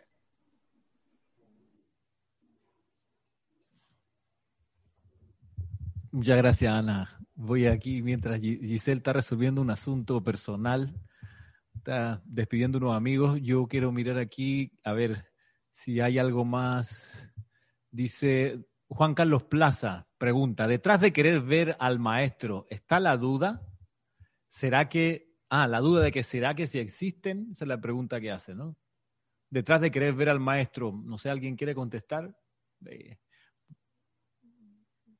Lorna tiene ganas de contestar eso, ¿sí? Y Nereida. Yo pienso que pueden haber muchas razones, esa puede ser una de, ellas. Sí, eso, eso sería. Y también lo que, lo, lo que decía Nere, que ha surgido varias veces, de, esa, de como que tener la certeza, pero el problema es que a la mente externa, o sea, nuestras mentes, por mucho que uno les demuestre las cosas, tú se las enseñes de frente, al final siempre se va a salir la duda. Así que ponte en el caso hipotético de que si aparezca el maestro, tú lo ves, el maestro te, te pone las manos así, tú lo tocas y dices, oh, no sé qué, el maestro me habló y pasamos toda la noche juntos conversando. Al día siguiente tú te levantas y ¿qué tú crees? ¿Será que eso fue verdad o fue un sueño? O sea, no, la, la, mente externa de nosotros, que es la mente concreta, que es con la que nosotros funcionamos regularmente, no hay forma de convencerla de, de esas maneras. Eso tiene que llegar por, por un vía intuicional, es, es, algo directo interno, es la única manera, como decía Nere, con la comprobación, o sea, tú lo experimentaste. Si no, no hay forma. Nere. Sí, yo creo que quizás hay como una imagen reiterativa en el mundo externo acerca de actividades que tienden a mostrar resultados y que, ah, bueno, si tú haces esto, logras esto y, y también puede ser eh, en el ámbito espiritual que hayan quizás otras corrientes que dicen, ah, bueno, nosotros estamos conectadísimos con este maestro y este maestro es así, se nos presenta y qué sé yo. Puede ser que pase eso en otros lados. Sin embargo, esta enseñanza es una enseñanza que va dirigida al crecimiento espiritual de cada uno. La, la conexión con esa parte divina, esa presencia de Dios, yo soy. Y no tiene tanto que ver con cosas fenoménicas que si veo al maestro, que si no veo al maestro, que, que, puede venir más bien como de, de, de, qué es lo que el ser humano tiene en la mente, que es un camino espiritual, o que es la nueva era, o que es este tipo de, de enseñanzas, y no tanto de la duda. Entonces, lo bueno es que en lo que uno va experimentando la enseñanza, uno naturalmente va dejando todo eso, porque empieza uno a, percibir cosas eh, que son muy reales para uno y en esa comprobación, en esa percepción y en ese, en ese ver eh, los resultados, pero a partir de una activación que uno hace de la enseñanza y de la presencia de Dios, yo soy, entonces uno, uno va creciendo y, y naturalmente pues va dejando todas esas cosas atrás. Las ganas de, de ver cosas fenoménicas y, y, que se me presente un maestro y de que salga la llama así. Digo que no es que no tengamos las aspiraciones, que en algún momento, cuando lleguemos en, en ese momento de, de, que ya, oye, estamos así, que hemos transmutado un montón de cosas, hemos crecido en el uso de las llamas y el fuego sagrado, pero eso estoy segura que se va a dar también de manera natural. Ok, quis... gracias. Ramiro quiere decir algo. Yo quisiera aportar que quizá, además de la duda, no sé si, si también pudiera estar presente algo que es muy, muy normal y es muy esperable, y es que el estudiante puede querer que el maestro se le aparezca para que el maestro le dé las indicaciones necesarias para que el estudiante pueda ayudarle al maestro en la realización de su plan. Un poco la postura de que, maestro, si te me aparece y me dices lo que quieres que haga, yo con mucho gusto lo hago, estoy a la orden. Y, y, eso es una gran tentación porque soluciona un problema que tiene el estudiante que tenemos y es que, los, es que nos cuesta más o menos percibir los soplos de la presencia yo soy, las indicaciones de los maestros. ¿Por qué? Porque no tenemos desarrollado lo suficiente el mecanismo de la intuición. Recordemos que a través de la intuición es que se reciben los soplos de la presencia yo soy y de los seres superiores. No la tenemos desarrollada, la hemos perdido. Un talento que dejamos caer, la intuición divina. Y, y, cuando se, y en teoría, si el maestro se aparece y te dice lo que tienes que hacer y lo percibes con tus sentidos externos, entonces ya te resuelve la incertidumbre de saber si estás o no haciendo el plan divino. Quizás por eso sale el impulso de, de ay, que se me aparezca el maestro para que me diga lo que tengo que hacer. Y, y, y eso nos, nos libera de, de desarrollar lo que nos toca desarrollar. Y aquí creo que hay que dar el paso, es que decir, mira, maestro, en realidad eh, quiero ayudarte, colaborar con tu plan y quiero poder dilucidarlo, desarrollar dentro de mí las condiciones, las facultades, resucitar las cualidades que necesito para colaborar contigo. No me digas lo que tengo que hacer. Ayúdame a discernir. No me deje el pescado. Enséñame a pescar. No me resuelvas el problema. Enséñame a resolverlo yo por mi cuenta. Porque tú ves el plan divino y la voluntad de Dios y yo quiero también ver ese plan divino y esa voluntad de Dios, reconocerla y discernirla. Quizás por eso acá decimos que no queremos ver al maestro, no queremos que los maestros nos vengan a decir lo que tenemos que hacer, sino nosotros, por amor al amor, hacer el plan divino, porque nos da la gana hacerlo, porque nos da, nos morimos de gana de hacer esto, no porque vino un maestro y nos dijo que había que hacerlo. Yo creo que hay una gran diferencia. Gracias, Ramiro. Eh, ¿Se me escucha ahora? Sí. Em, María Mireya Pulido dice, hola, Dice, ¿cómo es magnetizar e irradiar? Aún no lo comprendo. Gracias. Lorna quería decir algo de eso, ¿verdad? Sí. Para ponerlo en términos prácticos, ponte que primero vamos con magnetizar. Magnetizar es que tú atraes hacia ti. La forma de atraer las cosas hacia uno es mediante el poder de la atención. Donde tú pones tu atención, eso es lo que tú estás atrayendo. Entonces, si lo hablamos en términos de la energía, por ejemplo, magnetizar la radiación de un maestro o magnetizar una llama, tú lo que haces es que te pones en una posición receptiva con tu atención en ello. En términos prácticos, ponte que tú te sientas en aquietamiento y pones tu atención en la llama violeta. Al poner tu atención en la llama violeta, en esa actitud receptiva, receptiva, ¿qué quiere decir? Que yo no estoy pensando y enviando pensamientos, ni y ojalá que esto sea así, ojalá que esto sea así, cuando la llama venga y qué voy a sentir y no sé qué. No, no, tranquilita. Eso es receptivo. Tu atención enfocada en la llama violeta, ahí tú estás magnetizando. Y es un proceso natural. La magnetización y la irradiación ocurren todo el tiempo. Magnetizar es poner mi atención en algo y en esa actitud receptiva yo lo atraigo. Cuando yo irradio, es el caso contrario, yo estoy proyectando. Por ejemplo, cuando tú conversas con alguien y tú escuchas la pregunta que te hacen, tú estás como quien dice magnetizando, estás poniendo tu atención en la persona y conectándote con la pregunta. Cuando tú respondes, estás irradiando, tú estás enviando tu energía hacia la persona.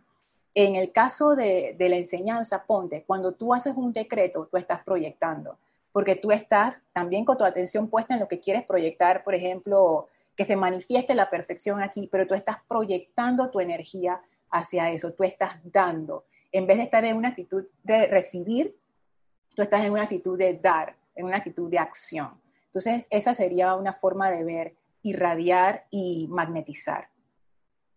Gracias.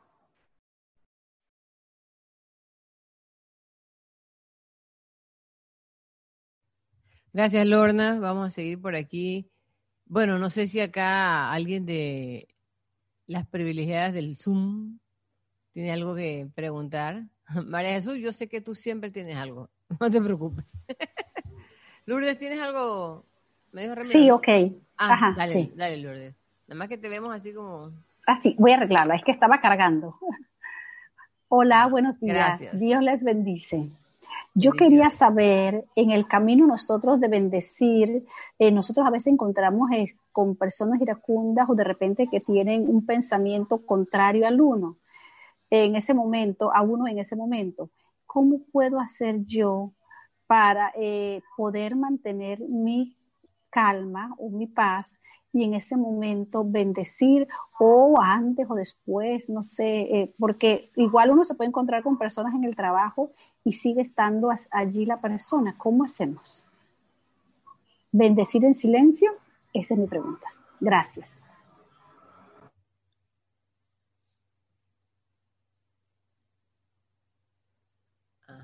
Eh, ¿Quién, ¿Alguien quiere decir algo? Nere, Nere. Sí, Lourdes, pero si eso es lo que vinimos a aprender también acerca del amor.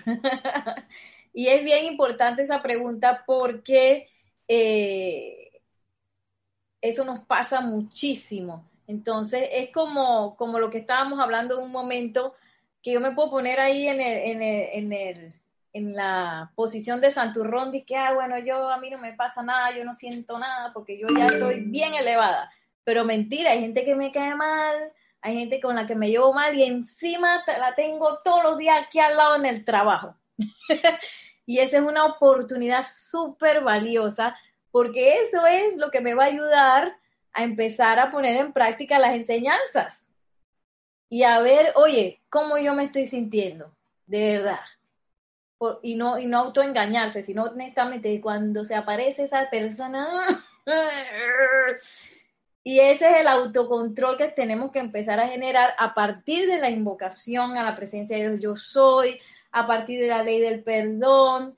Eh, yo creo que cada, cada una de esas relaciones que uno tiene por ahí que son así medio extrañas, tiene una solución diferente. Por eso es que el amado Maestro Ascendido San Germain nos da el verdadero consejero, donde yo puedo acudir directamente a la presencia de Dios yo soy para empezar a, resolver todos los problemas, inclusive estas eh, relaciones interpersonales, y preguntarle directito a la presencia yo soy, que ella va a saber cómo yo tengo que hacer. Magna presencia de Dios, yo soy, exijo que me develes la actitud correcta y actividad que yo debo asumir para ajustar y solucionar este problema. Y después, ¿qué hago? Me cayó la boca. Hago silencio hasta que me responda. Eh, y el aquietamiento también, cultivar el aquietamiento me va a ayudar a que yo recuerde esas cosas en el momento. Y a que en el momento también dentro del, del aquietamiento y en el silencio me venga la respuesta definitiva. Y cada persona va a hacer algo diferente. Y lo, bonito es que cuando uno resuelve aquello, es maravilloso. Y uno queda y que, ay, esta persona antes me caía mal, ¿por qué será? y ahí entonces uno aprende la realidad de lo que es el amor. No por allá arriba, y la presencia de Dios, yo soy por allá, y los maestros por allá, sino aquí conmigo, en mi experiencia. Amado Maestro Ascendido San Germain, tú me dijiste que, invocar al verdadero consejero, pero es que no entiendo nada, porque al principio es así, al principio es que no entiendo. Yo tuve que leer esas instrucciones muchísimas veces, porque yo como que no captaba el asunto.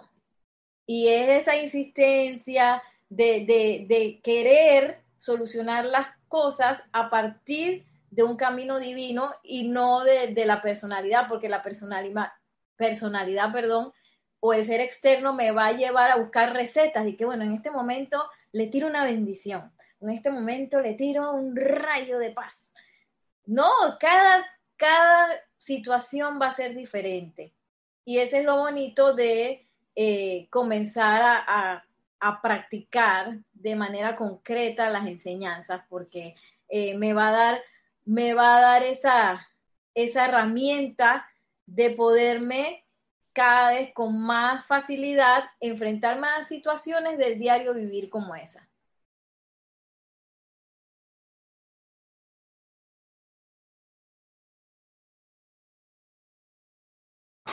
Gracias, Nereida, muchas gracias. Ana, Ana, quería decir algo. Eh, eh, Nereida lo explicó excelentemente bien, nada más eh, una pequeña acotación con respecto a esto. Tu aquietamiento diario a través de tu meditación te va a ir preparando para este tipo de situaciones. Estas situaciones las enfrentamos todos los días, ya sea a nivel familiar, ya sea a nivel del trabajo, ya sea a nivel de tu comunidad. Estas situaciones las enfrentamos todo el tiempo y estas son oportunidades.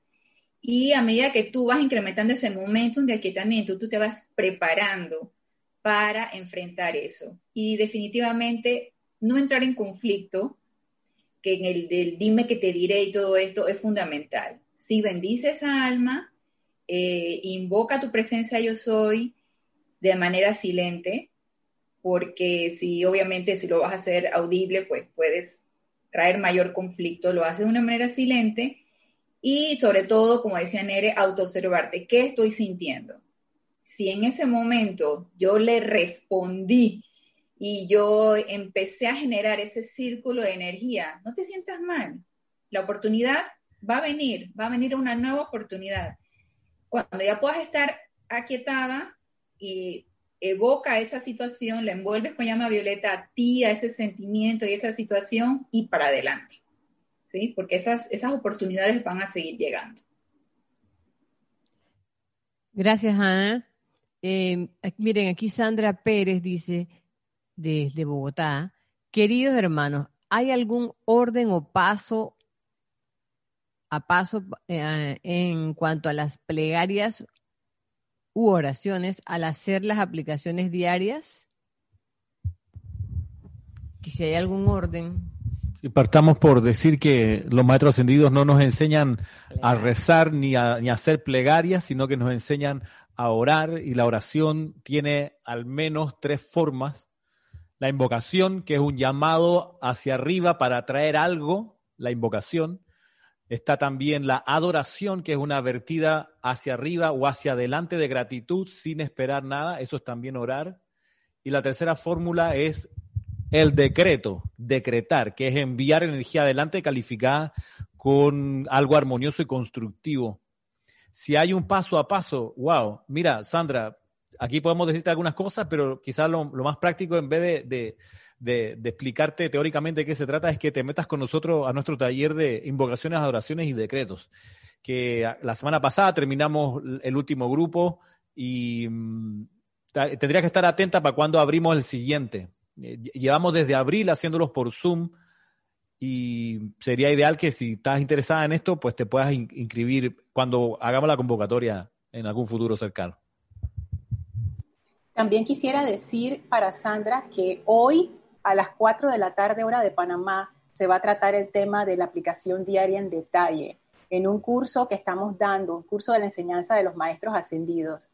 Así es que Sandra, si te puedes conectar hoy 4 de la tarde hora de Panamá por YouTube, todos los detalles acerca de la aplicación diaria. Irene Áñez dice, buenos días y feliz día. Muchas bendiciones para todos.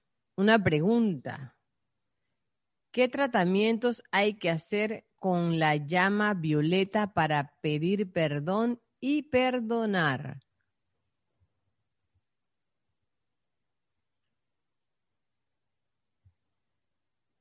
Bueno, yo pudiera comenzar diciendo, y después que sigan mis hermanas y hermanos, que lo primero es algo que pienso que intuyo de tu pregunta y es el deseo de perdonar el deseo sincero de perdonar. Si ese deseo sincero de perdonar no está, no va a funcionar. Hay veces que uno está todavía molesto por la situación, pero uno realmente desea perdonar. Ese es el inicio del tratamiento exitoso. Cuando uno dice, ah, voy a perdonar porque lo dicen los maestros, voy a perdonar porque soy un estudiante de la luz, voy a perdonar porque eso es lo bueno que hay que hacer ahí realmente no está el deseo del corazón de perdonar y poca cosa puede hacer la llama violeta, porque la llama violeta viene cuando hay amor, por magnetización. Y si no hay amor en ese deseo de perdonar, no hay manifestación de fuego violeta. Yo, pudiera agregar a, eso, Lorna, que cuando eso te pasa, ese es el momento para decir, amada presencia de Dios, yo soy, hazme sentir, haz que yo tenga el deseo de perdonar esta persona, esta situación o lo que haya pasado. Cuando no se tiene, se pide hasta que llegue.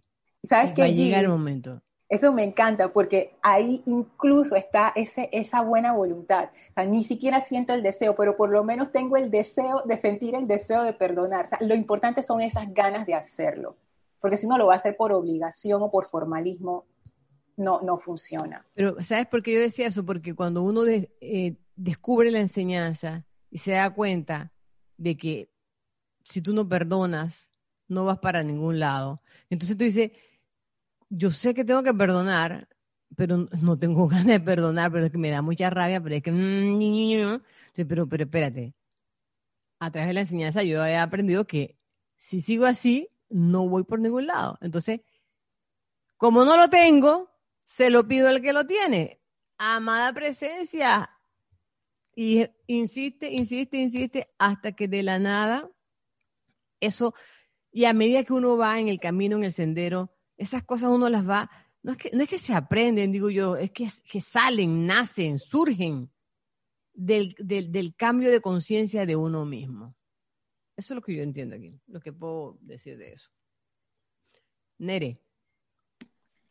Sí, es que ese, ese camino del perdón es tan ay, delicado porque tiene que ver mucho también con esa introspección honesta, porque si uno realmente no se pone a ver realmente qué es lo que yo estoy sintiendo, porque uno a veces está acostumbrado a hacer las cosas así, que by the book, o que me dijeron que hiciera esto, esto y esto, y entonces uno cree que con un decreto ya, ¡pum!, logré la ley del perdón.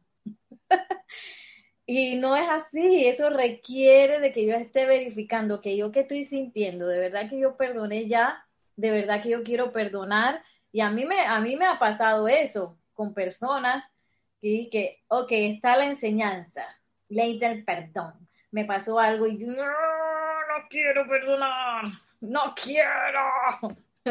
Porque la personalidad se enfrasca y no, no no quiero hacerlo.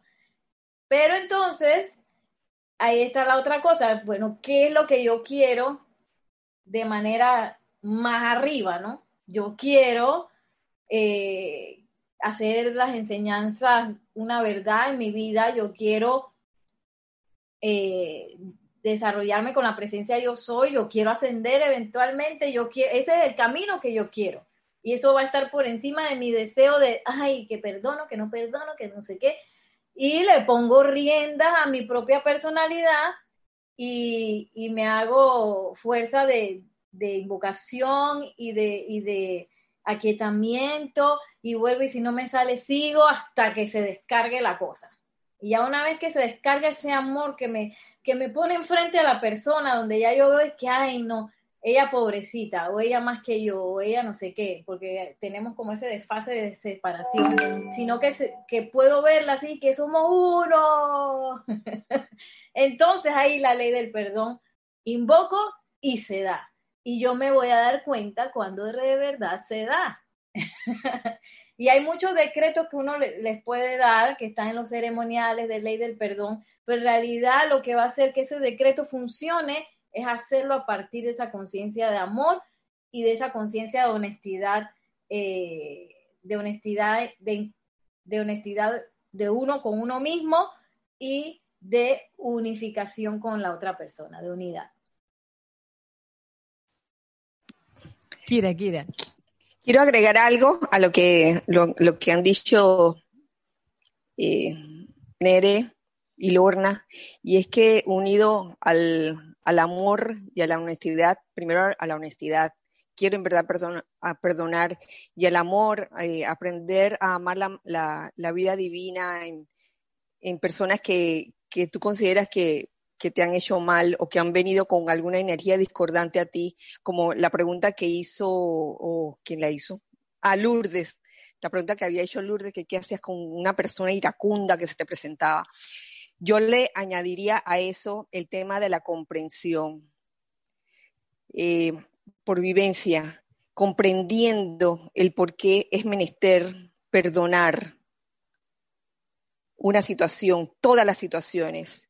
Y eh, la razón de ello, el por qué es menester perdonar, es comprender cómo opera la ley de causa y efecto, la ley de círculo, y es que cualquier energía, esa energía discordante que ha venido a ti y en la cual te pones a pensar, ¿perdono o no perdono?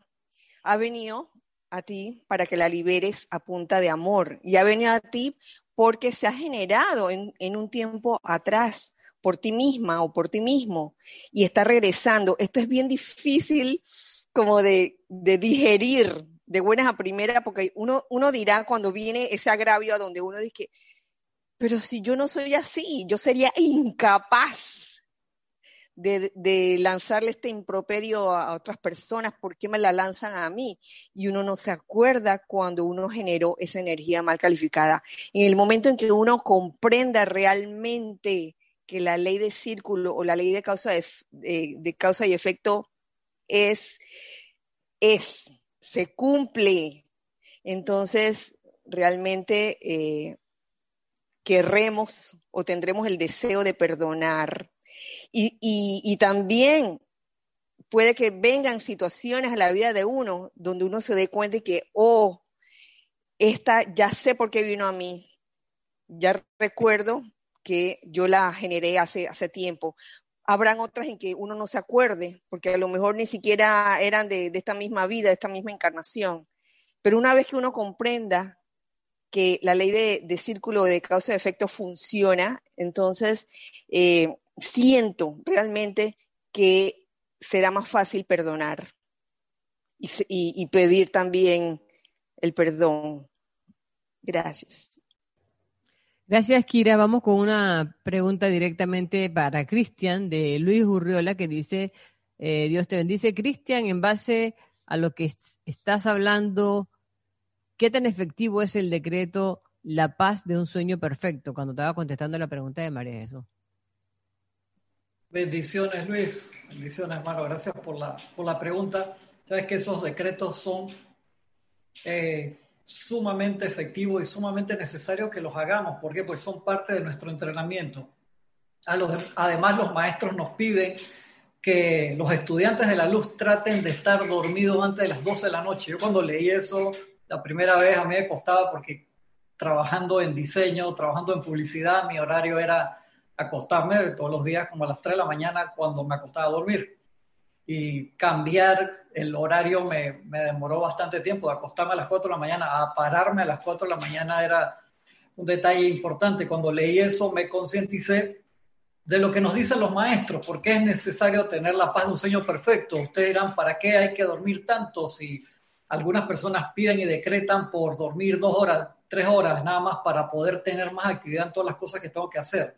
Es porque, como nos dice el amado Maestro Ascendido San Germain, durante el sueño se da una relajación total de los cuatro cuerpos y hay una cantidad de actividades que se realizan indistintamente de la posiblemente ida a los templos, pero se da una cantidad de absorción en los cuatro cuerpos de las cosas que hemos estado decretando y pidiendo. O sea, por ejemplo, el ángel guardián, por así decirlo, nuestra magna presencia, yo soy el Cristo interno, las cosas que hemos pedido, que hemos decretado durante el día por estar a tan alta velocidad de movimiento, por así decirlo, que la mente está en un lado, los sentimientos están en otra cosa, el etérico en un lado, el físico en otra, estamos totalmente desfasados. Entonces se necesitan que esos cuatro cuerpos se pongan en línea para que ese líquido divino, para que esa luz de la presencia yo soy pase y se manifiesta a través de nosotros. Y muchas veces solamente se dan esos momentos durante la noche.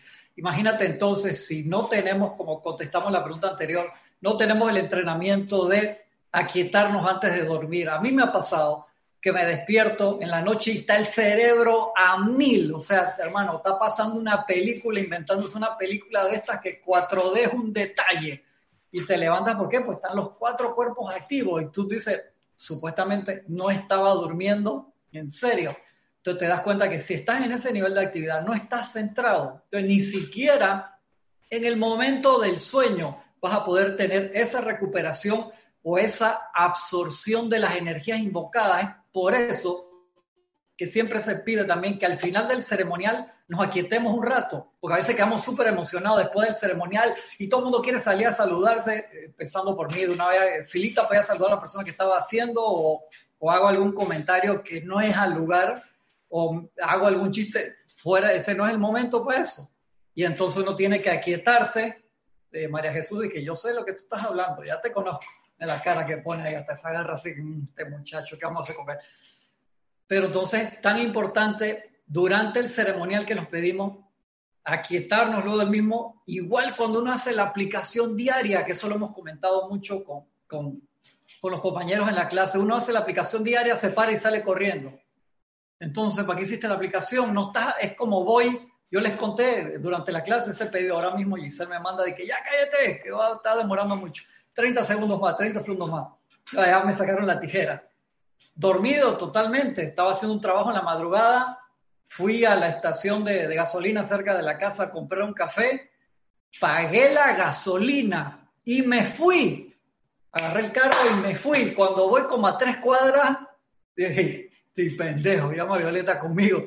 Y me regresé así. La mujer de la caseta me mira y dije, ¿qué te pasó? Hermano, estoy con sueño perdido. Pagué y me fui. O sea, no fui. Entonces regreso y que darle la número 3 allá para que ponga. Entonces, si estamos así en el nivel de vigilia, imagínate en la noche, que es donde debemos tener el sueño perfecto para de verdad recargarnos y absorber, tener una oportunidad de absorber todo el conocimiento, de tener una oportunidad de absorber las radiaciones invocadas. Y no lo hacemos ni siquiera en la noche. Entonces, es vital que el estudiante de la luz haga ese esfuerzo que no te puedes quedar viendo las noticias hasta las 2 de la mañana o me voy a ver una maratón de películas de terror antes de dormir, anda, no jodas, en serio. Entonces pretende, ah, no, que me lleven a un templo. ¿Qué a templo te van a llevar? Vas a quedar en una película de Hitchcock.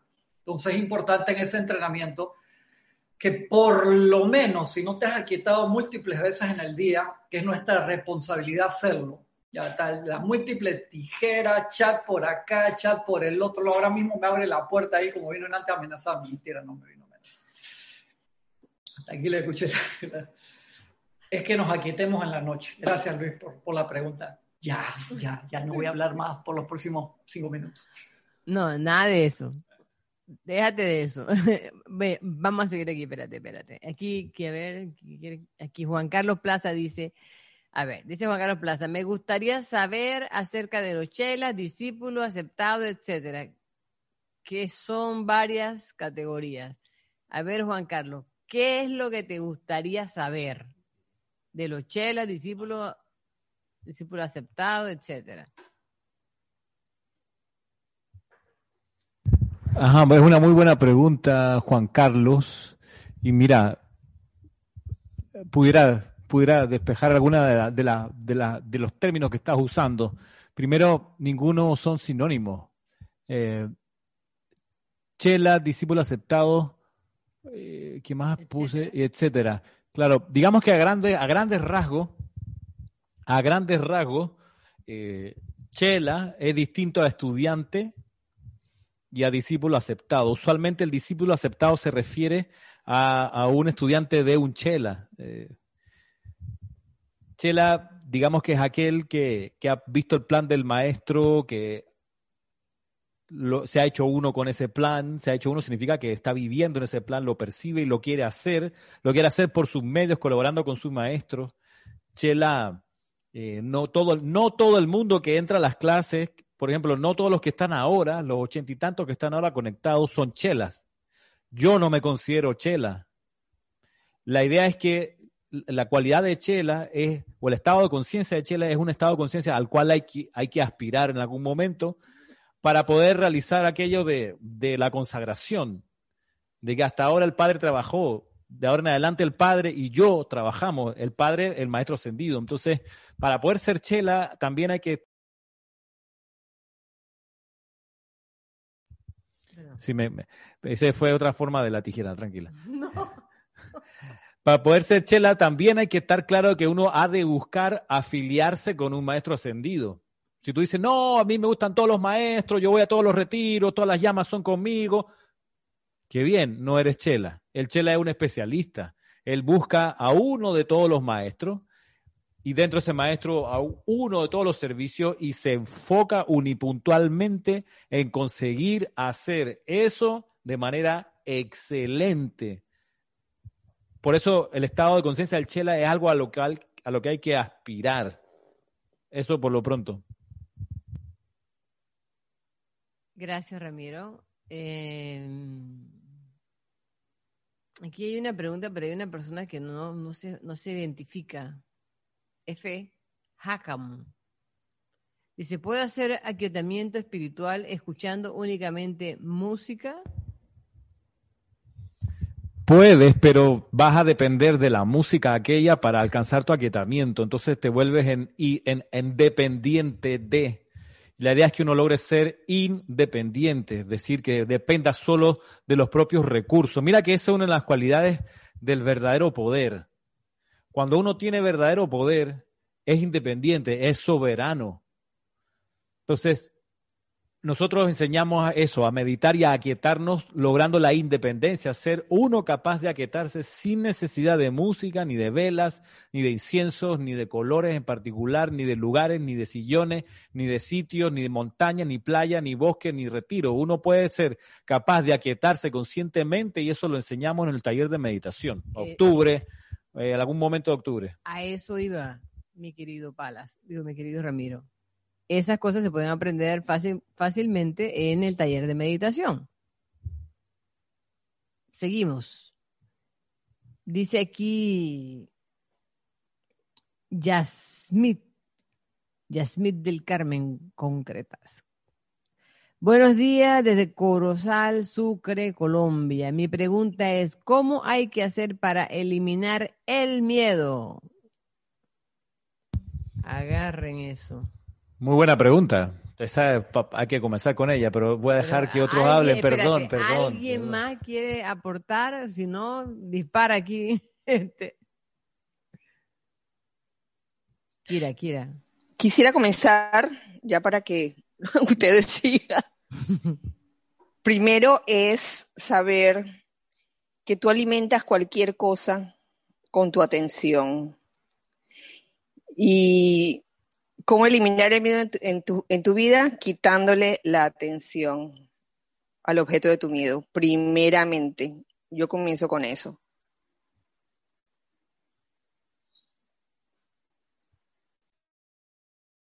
Yo pudiera aportar un segundo elemento, además de quitarle la atención, es saber que lo opuesto del miedo es el amor, que el odio, la ira, son manifestaciones de miedo. El odio no es lo opuesto al amor. Lo opuesto al amor es el miedo. Ah, ¿tú sabes algo? ¿Qué? Ahora que tú dices eso. El otro día estaba viendo un video en donde, investigando por qué los perros se pelean, o por qué hay perros que uno como que siente que se odian. Y una persona decía que esos perros así, como Tori, que ladran y ladran y cuando ven a ciertos animales se los quieren como comer, es miedo. Y entonces, sí, falta de amor. Entonces, saber eso y tercero, saber que, que el, el, miedo se disuelve con el amor, pero también enfrentándolo. O sea, lo que busca el miedo son dos cosas, paralizarte y que salgas huyendo, que corras por tu vida.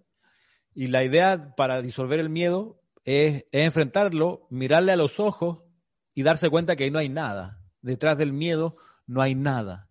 Y en clases anteriores eh, conversábamos con Cristian en la clase en vivo de que si bien el miedo es el primer enemigo a vencer y el último es la muerte y el segundo es el apego, me, he estado pensando que si uno enfrenta la muerte, resuelve el miedo y el apego.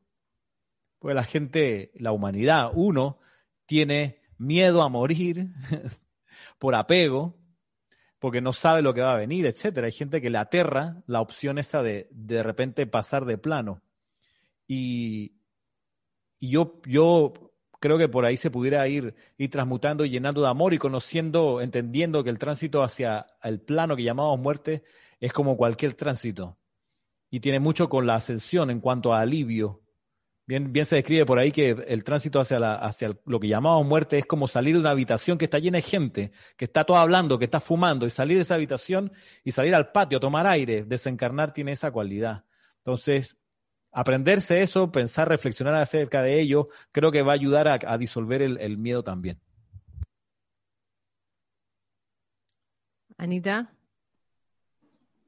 Quería hacer una acotación eh, fuera de lo que dijeron mis hermanos, eh, es importante reconocerlo. El miedo viene disfrazado de muchas formas y formas a veces súper inesperadas y bien sutiles, hasta el más mínimo desagrado. Eso es miedo. Entonces, empezar a, a reconocerlo y de la manera que lo vamos reconociendo, enfrentarlo, transmutarlo y a la, en la medida en que lo vamos transmutando, reemplazándolo con ese amor, es la manera como podemos irlo trabajando, ¿sí? Porque esto es todo un proceso. Esto es ir día a día enfrentando todo aquello que me puede causar hasta el más mínimo desagrado para entonces trabajar en ello. sin autojustificarme. No, lo que pasa es que no, eso no es miedo, lo que pasa es que eso es este, que me incomodó. Eso me siento como incómoda con algo. Todo ese tipo de energía que nos está produciendo algún grado de incomodidad, de inarmonía, es importante que la reconozcamos para poder entonces trabajar en ella. Y por supuesto, como decía Kira, empezar a quitar la atención de todo aquello que nos desarmoniza, porque todo aquello viene revestido con esa energía. Y no permitir que entre a nosotros. No metan que nosotros ya eh, la detectamos, le ponemos la barrera y la transmutamos, ya no permitimos que ella entre a nosotros. Era eso lo que quería decir. Quiero, quiero agregar otra cosita, otra cosa a, lo que, a todo lo que han dicho. Gracias, que, que es muy válido. Eh, además de quitarle la atención, además de, primero reconocerlo. Tienes razón, Ana, reconocerlo. Porque a veces viene ese, ese orgullo de la personalidad que, que, dice, ay, yo no tengo miedo, pero bien que tienes miedo y no logras, no logras avanzar en una situación porque tienes miedo. Entonces, eso lo primero, tratar de quitar la atención del sentimiento más bien, oye, para no intensificarlo. Y en algún momento enfrentarlo como, yo diría enfrentar primero cómo, una forma práctica. Y esto fue gracias a una conversación con, con una hermana en estos días, eh, que precisamente el miércoles pasado, pasado hablaba del tema del miedo, en el que uno se puede plantear en una situación que uno le da miedo, perdón, una situación que uno le da miedo, ¿cuál sería el peor escenario? ¿Qué es lo peor que te puede pasar en eso que te está dando miedo? Una vez que, esa es la manera de, de enfrentarlo. Oye, ¿qué es lo peor que me puede pasar en esta situación? ¿Me van a humillar? ¿Van a hablar mal de mí? Eh, ¿Me van a rechazar? Porque de eso, de eso, ese es uno de los miedos, unos de los miedos así como más infundados, ¿no? Que me humillen, eh, eh, que, vayan a hablar mal de mí, etcétera. Entonces, enfrentemos lo que es, lo peor que puede pasar. Y en verdad no pasa de allí. Y muchas veces nuestras percepciones nos engañan. Entonces, una vez que descubramos que las percepciones eh, que razón por la cual teníamos miedo, nos engañan, y no era tal, no era tan grande la cosa, entonces realmente podemos disolver el miedo a algo. Gracias. Gracias, Kira. Eh, vamos ahora con una pregunta de Yasmit que dice, ¿cuáles son los pasos para ser instructor de las enseñanzas? Si me permite dos cositas para comenzar, básicas, bien básicas. Primero, por esta enseñanza, saber que no se cobra al impartirla. Uno no devenga un salario por ser instructor. Meter el dinero en esto hace que la radiación de los maestros ascendidos no disminuya, se retire. Primera cuestión. Segunda cuestión, para ser instructor de la enseñanza de los maestros ascendidos también es indispensable tener un solo alimento espiritual. Y somos monotemáticos con esto porque es demasiado importante, demasiado serio. Un instructor de la enseñanza de los maestros ascendidos, si de la enseñanza de los maestros ascendidos te refieres y quieres ser instructor de la enseñanza de los maestros ascendidos, no mezcla enseñanzas, no trae a colación a sus clases enseñanzas que no sean de los maestros ascendidos. Ay, Ramiro, me parece fantástico una cosa que encontré. Mira que un chamán de lo, qué sé yo, del Amazonas descubrió que está muy bien que lo descubra, lo desarrolle bien. Un beso y un abrazo. Pero aquí es enseñanza de los maestros ascendidos, punto. Y, ay, pero Ramiro, pero si hay tanto que aprender, es cierto. Mira cuánto hay que aprender, que hay 13.000 páginas de instrucción de esta enseñanza para que ir a buscar a otro lado. Oye, pero que tiene que estar más actualizado. Momento. Resolvamos las 13.000 páginas primero, seamos uno con esas 13.000 páginas, realicemos lo que dicen esas 13.000 páginas, después veamos si hay otros mensajes. Porque dentro de esas 13.000 páginas va a aparecer de manera bastante elocuente de dejar de mirar hacia afuera por lo último que hay por ahí, el último grito de la moda espiritual, dejar de mirar para allá y mirar hacia adentro y hacia arriba. Eso te aparece una y otra vez las 13.000 páginas de la enseñanza de los maestros ascendidos. Así que esas dos consideraciones, no meter dinero, no se lucra con esto, no se sacan ganancias tampoco. Y segundo, se es unipuntual con el alimento espiritual que obtenemos de una sola fuente, solo la enseñanza de los maestros ascendidos descargada entre el año 30 y 39, entre el año 51, perdón, 52 y 61 del siglo pasado. Quiero agregar algo permiso, con respecto a lo que acaba de decir Ramiro, que es muy importante, el hecho de la unipuntualidad, que a veces no se entiende, a veces se interpreta como que, hoy aquí sí son cerrados, no lo dejan a uno leer sobre nada. Y no, no se trata de eso, aquí se puede leer de lo que uno le plazca, pero de allí a meterle en una clase, que voy a dar una clase sobre este, este artículo que no tiene nada que ver, pero lo voy a meter, ¿no? que el, sobre las barajas de no sé dónde, por decirlo así. Este, yo creo que todos aquí este, leemos sobre diversos temas y no por eso estamos de que, de que ya, ya, ya me cansé de dar la clase de los maestros ascendidos, ahora voy a dar otra cosa. No se trata de eso. Entonces, la unipuntualidad es muy importante para llegar, para llegar a la meta. Si uno anda en tantas cosas al mismo tiempo e impartiéndolas, en verdad no se llega, no se llega, y eso no es una cosa teórica, yo lo he podido ver, lo he podido constatar. Gracias, Padre. Gracias, Kira. Em, seguimos aquí, a ver. Mira, por último, y perdón, la persona que preguntaba acerca de cómo ser instructor acá en el grupo Serapi Bay de Panamá, tenemos una un entrenamiento para instructores que le llamamos empalizada o le llamaba, llamábamos empalizada, entrenamiento intensivo para instructores. Si quieres tener detalles acerca de eso, pues escríbenos rayoblanco arroba o a ramiro arroba También con mucho gusto te podemos aclarar con más profundidad. Varias, varias de las preguntas que ustedes han hecho, que son muy buenas, eh, dan para una clase entera. Por ejemplo, la pregunta sobre Chela, discípulo aceptado, eh, da para varios, varios momentos de, indagar y de profundizar. Así que perdón porque si las respuestas son muy concisas, eh, es por una cosa también de tiempo y darle oportunidad a los demás que pregunten, pero también pueden escribir a nuestro correo y, y por ahí podemos fijar quizás para más adelante una clase solo de ese tema si, si lo amerita. ¿Alguien en el Zoom tiene algo más que quisiera? Aparte de María Jesús, no. Dale, María Jesús, dale. Ah, Lourdes también. Sí. Ah, dale. También. Ok. Siguiendo la pregunta del miedo, el manejo de las emociones eh, tiene que ver con el no resolver algunos de los miedos que nosotros podemos tener por ejemplo, eh, ver que de estados de miedo algunas personas pueden llegar a estados de angustias y de depresión. ¿Será el no manejar bien el miedo y las emociones? ¿Qué pudiésemos hacer al respecto?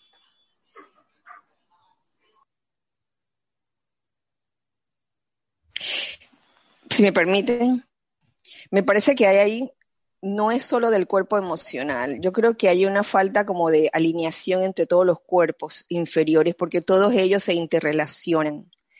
Porque ponte tú, eh, tienes tu cuerpo etérico, que es tu cuerpo de memorias.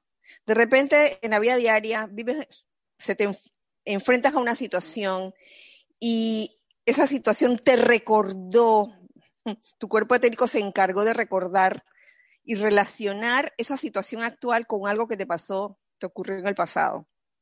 Entonces enseguida el cuerpo mental comienza ¿no? a lucubrar, ¿no? a hacer su, su historia, su telenovela, su telaraña sobre la situación actual. Oye, mira que te está pasando lo mismo que te pasó hace cinco años.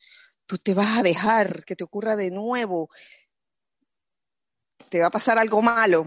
Entonces enseguida el cuerpo emocional reacciona y dice, nada, no, no hay que dejar, no hay que permitir, me lleno de pánico en este momento. Entonces es como una interacción entre los cuerpos y por eso es tan importante el ejercicio de meditación y perdón que, que se traiga tanto a colación, el aquietamiento y el ejercicio de meditación que el aquietamiento forma parte del ejercicio de meditación, es una de las, de las herramientas eh, más importantes, no, tal vez no sea la única, pero ayuda realmente a que uno pueda controlar ese sentimiento de miedo.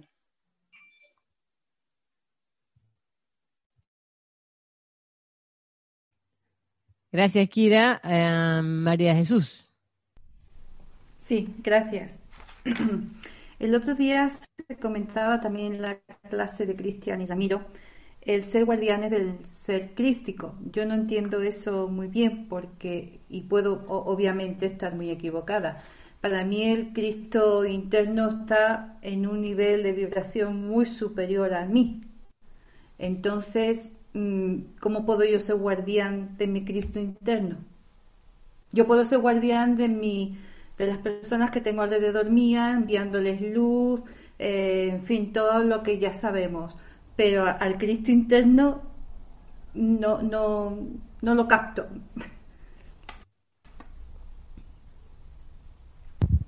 A ver, gracias María Jesús, es una, una buena pregunta. Mira que guardián del Cristo, siempre se habla del Cristo en mi hermano.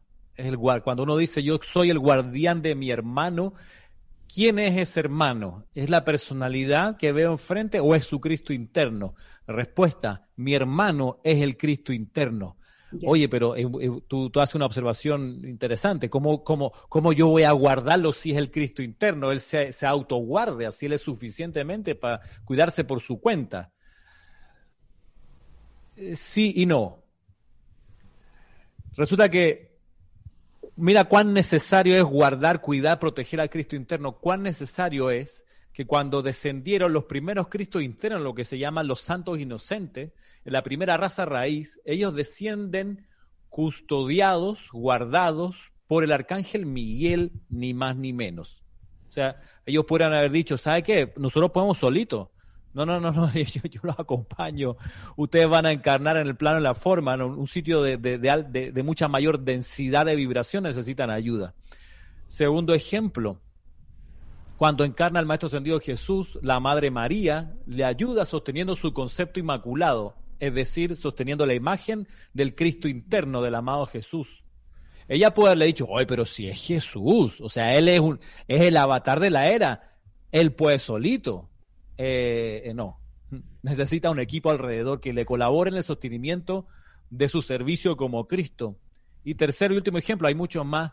La maestra ascendida Lady Nada, cuando cuenta que ella le ayudó a sus hermanas a realizar los talentos que esas hermanas tenían, ella no le enviaba ese rayo de amor a las personalidades de las hermanas, sino a dónde? A la llama triple del corazón, donde están los talentos, coma, donde está el Cristo interno, entonces, al Cristo interno de nuestro hermano hay que verterle amor, hay que cuidarlo en el sentido de, propiciar que esté en suficiente paz como a poder desarrollarse. Esa es, la guarda a la cual estamos llamados.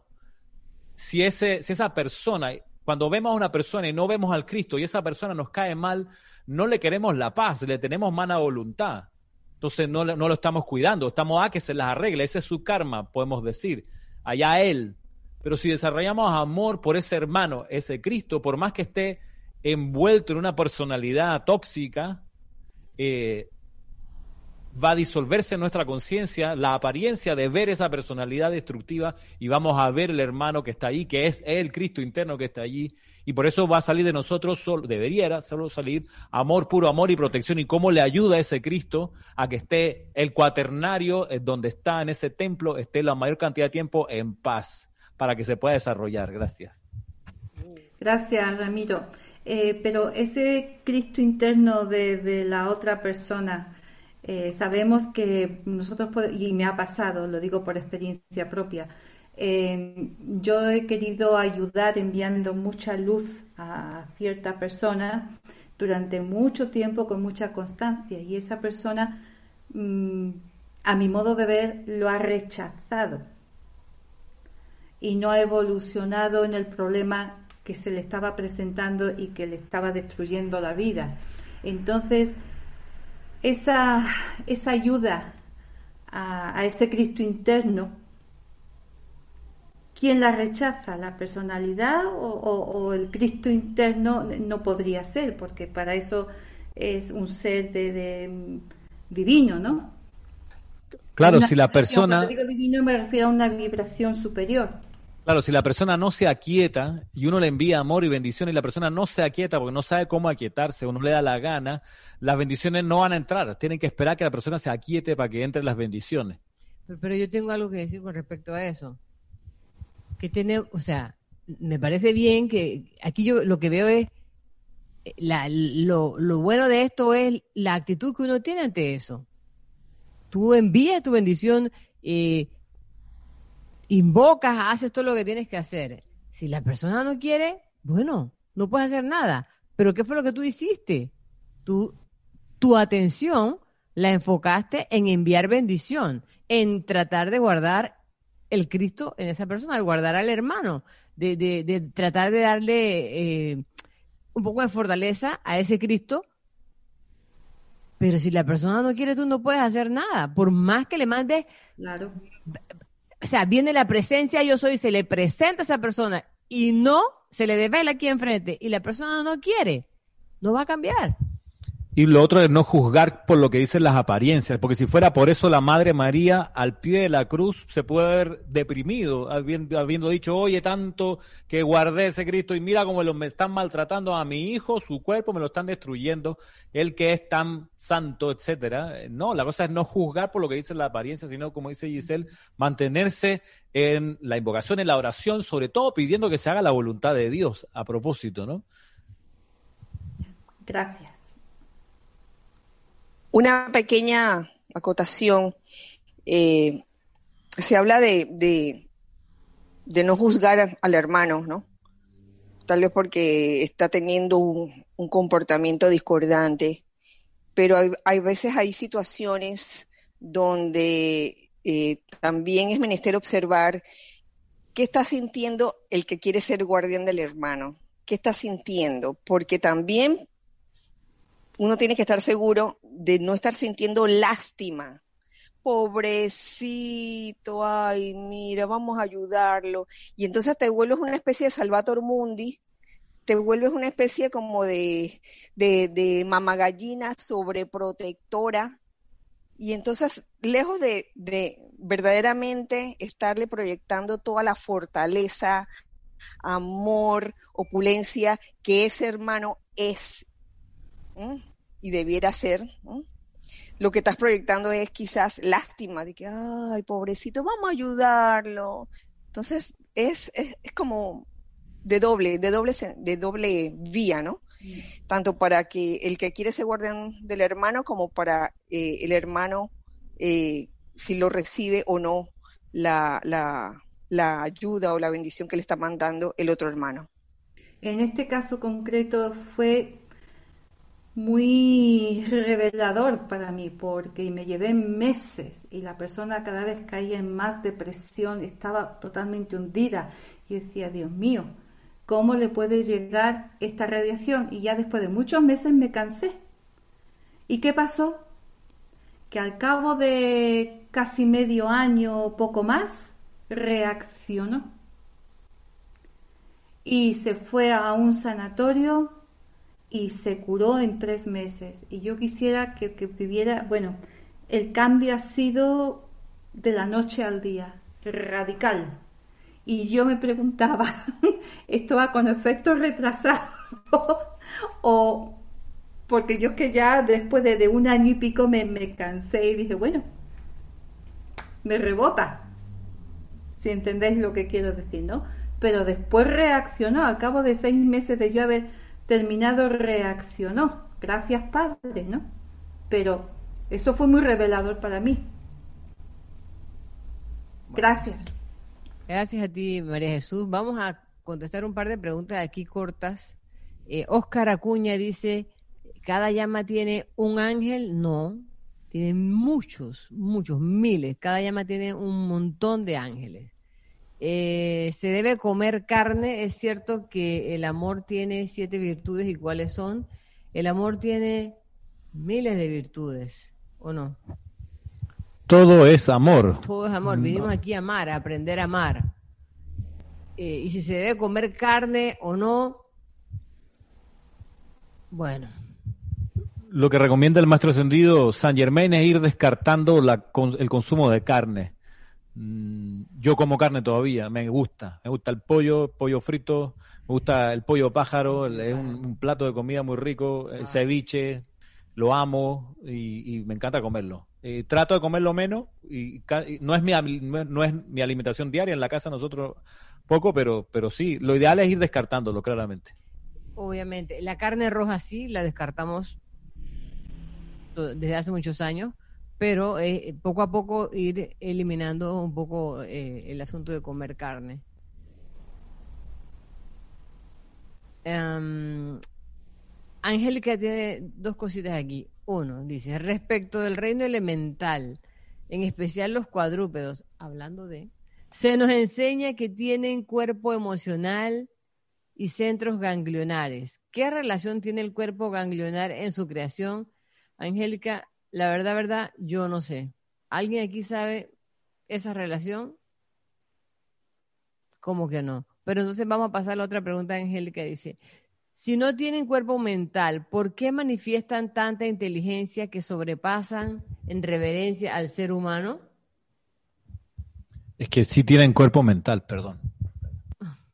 Lorna quería decir algo de eso. Sí, Angélica, lo que pasa es que algo muy hermoso que dice el maestro ascendido Saint Germain es que la vida en sí misma es inteligente. Tú te vas a encontrar la inteligencia en toda vida, en toda manifestación de vida.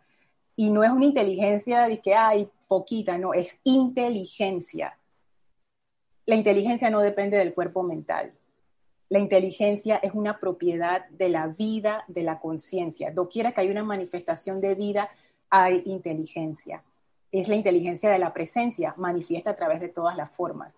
Así es que es eso, el cuerpo mental no es el cuerpo de la inteligencia. La vida es inteligente y se manifiesta a través de los vehículos que tenga a disposición, incluyendo el de los animales. Super, Lorna, gracias. Aquí, a ver, eh, dice Marpolar Granada, hablando de, precisamente de las llamas, me cuesta entender la acción de la llama de la, de la libertad del Chateau de Liberté. Digamos que sirve para liberar los dones divinos de las llamas triples individuales. Eh, Mar, Polar, es tu pregunta es muy buena, sin embargo, creo que la respuesta la vas a tener cuando, la, cuando practiques la magnetización de esa llama en tu vida diaria. Eh, no sé, lo que yo pudiera decirte es teoría y lo ideal aquí con el fuego sagrado es la práctica. A ver. Ajá. Dice aquí Isaac Roberto Ramírez León desde Tabasco, México. Dice que es una persona nueva en la metafísica. Dice, mi pregunta es la siguiente. ¿Qué es la metafísica? ¿Qué es un ente y qué es un ser? ¿Qué es el ser? ¿En qué es la metafísica? pudiera contestarte yo lo que, lo que aprendí cuando yo entré a esta enseñanza. La metafísica es todo aquello que está más allá de lo físico. es un eslogan, pero realmente es eso. Es todo lo que tiene que ver con lo, con lo que no vemos, con lo que no, está físicamente manifestado. Y mira, que eso parte de la consideración de que lo metafísico, lo no visto, condiciona lo físico. Lo físico es el efecto de lo metafísico. Y la enseñanza de los maestros ascendidos es metafísica en la medida en que nos enseña para tratar las causas que no se ven, para que los efectos donde sí se ven sean siempre efectos elevadores, constructivos, manifestaciones de amor divino. Dice que es un ente. Que es un ente. La palabra ente se, se usa para describir distintas categorías eh, puede ser que se refiera a veces en los discursos a un ente como a un ser de luz, o a veces también aparece usado la palabra ente para referirse a una acumulación de energía humana. También se, se le dice así genéricamente ente. por lo pronto. ¿Y qué es el ser? Es una gran, gran pregunta que te puedo decir. Es todo, es el todo y es la partícula. El ser es aquello que tiene conciencia de que es. Eh, Lourdes quería preguntar algo acá en el Zoom.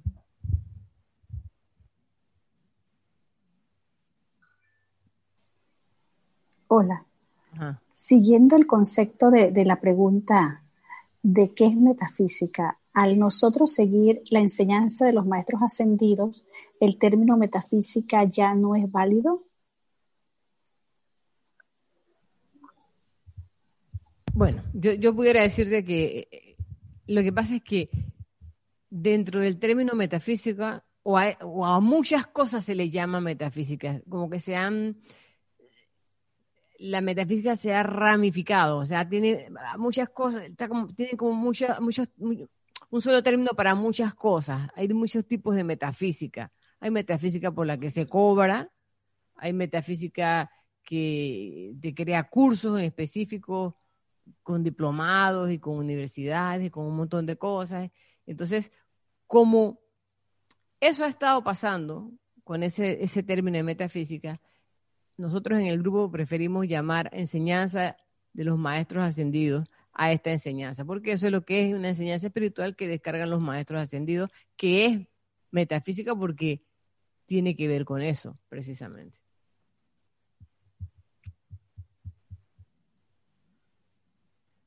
aquí yo te vi otra pregunta, Lourdes. Algo que decía como nervio, el nervio, la angustia. Ah, pero ya te la contestaron, ¿no? Exacto, ya me la contestaron. Gracias. Ah, bueno, dale, gracias. Eh, sigo por aquí. Eh, a ver, un par de gracias aquí. Ah. A ver,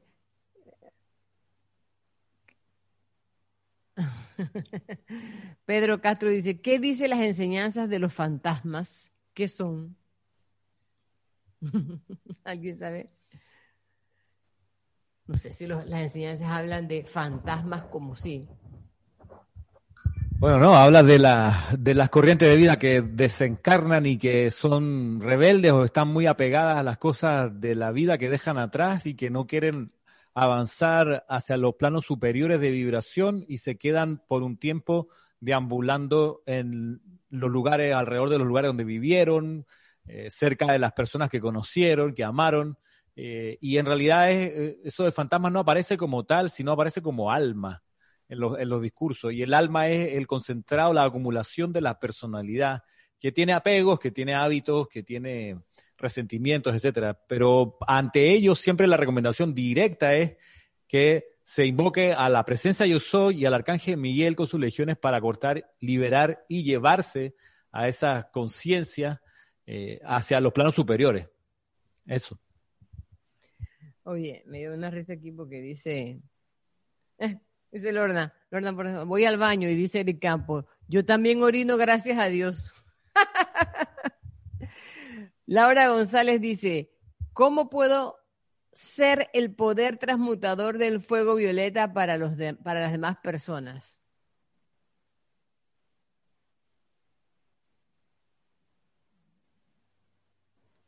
Ahí yo pensaría que, perdón, alguien iba a contestar. ¿No? Dale, Lorna, comienza. Es realmente tú convirtiéndote en ese fuego violeta. Pero como hemos hablado anteriormente, eso no es que tú te ves envuelta en una llama y caminas por ahí pensando que eres una llama violeta, es más bien una actitud de vida. Uno puede utilizar las virtudes asociadas con, el fuego violeta, perdón, ver las cosas como una oportunidad y no como un problema, la misericordia, que siempre es dar un poquito más de lo que la situación requiere, en buena voluntad me refiero. Está esta cualidad de, también entusiasmo, que es una cualidad que es muy propia del maestro ascendido Saint Germain, en vez de ser una persona que ala hacia abajo, ser una persona que impulsa a todos hacia arriba mediante un entusiasmo, el amor. O sea, es realmente manifestar esas cualidades. Así es que yo diría que esa es una forma de ser la llama violeta en acción. Es una actitud de vida, es algo a lo, cual tú, tú eh, voluntariamente asumes como parte de tu vida y no es que se lo vas a decir a las personas ni que te vas a poner ahora pura ropa color violeta. O sea, esto es algo interno. Cuando uno hace las cosas para que se vean afuera, eso siempre es cuestión de la personalidad, porque la personalidad gusta que la vean y que la laven y que digan qué buena es. Haz eso internamente, que nadie se dé cuenta. Entonces ahí sí está haciendo ese fuego violeta en acción. Gracias. Gracias, Lorna. Aquí Giovanna explica el, asunto de su pregunta sobre el embarazo y es que dice, quiero que mi bebé nazca en perfecta salud. ¿Algún decreto que me, ya que me encuentro tomando medicinas anticonvulsión, ah, anticonvulsionantes, ¿no? Eh, mira, yo lo que te puedo decir es que cuando yo estaba embarazada, eh, yo me pegué de, de, los seres de luz que tenían que ver con los niños, de la Madre María, de Lady Guanyin, y, siempre pedí eso, la salud perfecta, y me pasé invocando a la presencia y bendiciendo a esa alma, eh, pidiendo eh, ser la, la, madre que esa alma necesitara. A veces se me olvida que hice esas cosas, pero, pero lo hice. Entonces, yo lo que puedo recomendarte es eso, eh, pedir la salud perfecta, eh, invocar los seres de luz, eh, los seres de, que trabajan con la salud, las invocaciones del, del, ceremonial de sanación, a la Madre María, a la Madre María, nunca se me olvidó que, la Madre María en algún lugar decía que siempre que hubiera una madre apoyada en la cama, o en el, en el respaldar de la cama de un niño pidiendo por su hijo, ella iba a estar ahí. Entonces yo me pegué de eso también para que igual eh, mi, hija naciera lo más sana que se pudiera. Eh, Lady Guanyin, no sé por qué Lady Guanyin, me pegué de Lady Guanyin, a lo mejor por eso nació chinita, porque yo de China ni el color ni los nada, ¿no? Pero ella nació medio chinita y bueno, a lo mejor de tanto veo a Kira.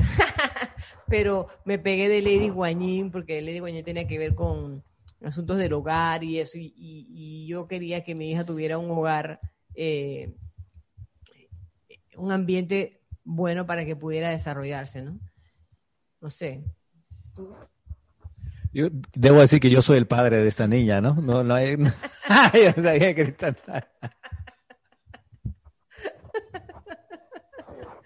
Bueno, aquí Ana Julia es pediatra, Ana Julia te puede Bueno, mira, cuando yo estaba embarazada no, no tuve la oportunidad de estar en la enseñanza, eso hace muchos, muchos, muchos años, pero eh, leyendo las, las enseñanzas de la Madre María, ella puede darte tremenda asistencia. Puedes hacer decretos, claro que sí, y de hecho, si estás energizando un decreto que eh, que guarde el concepto inmaculado de tu bebé mientras está en la gestación, pues obviamente eso es lo que piensa, siente y eso vas a traer a la forma. Pero yo te diría que aquí lo primero es sacar cualquier miedo de que algo no va a estar bien.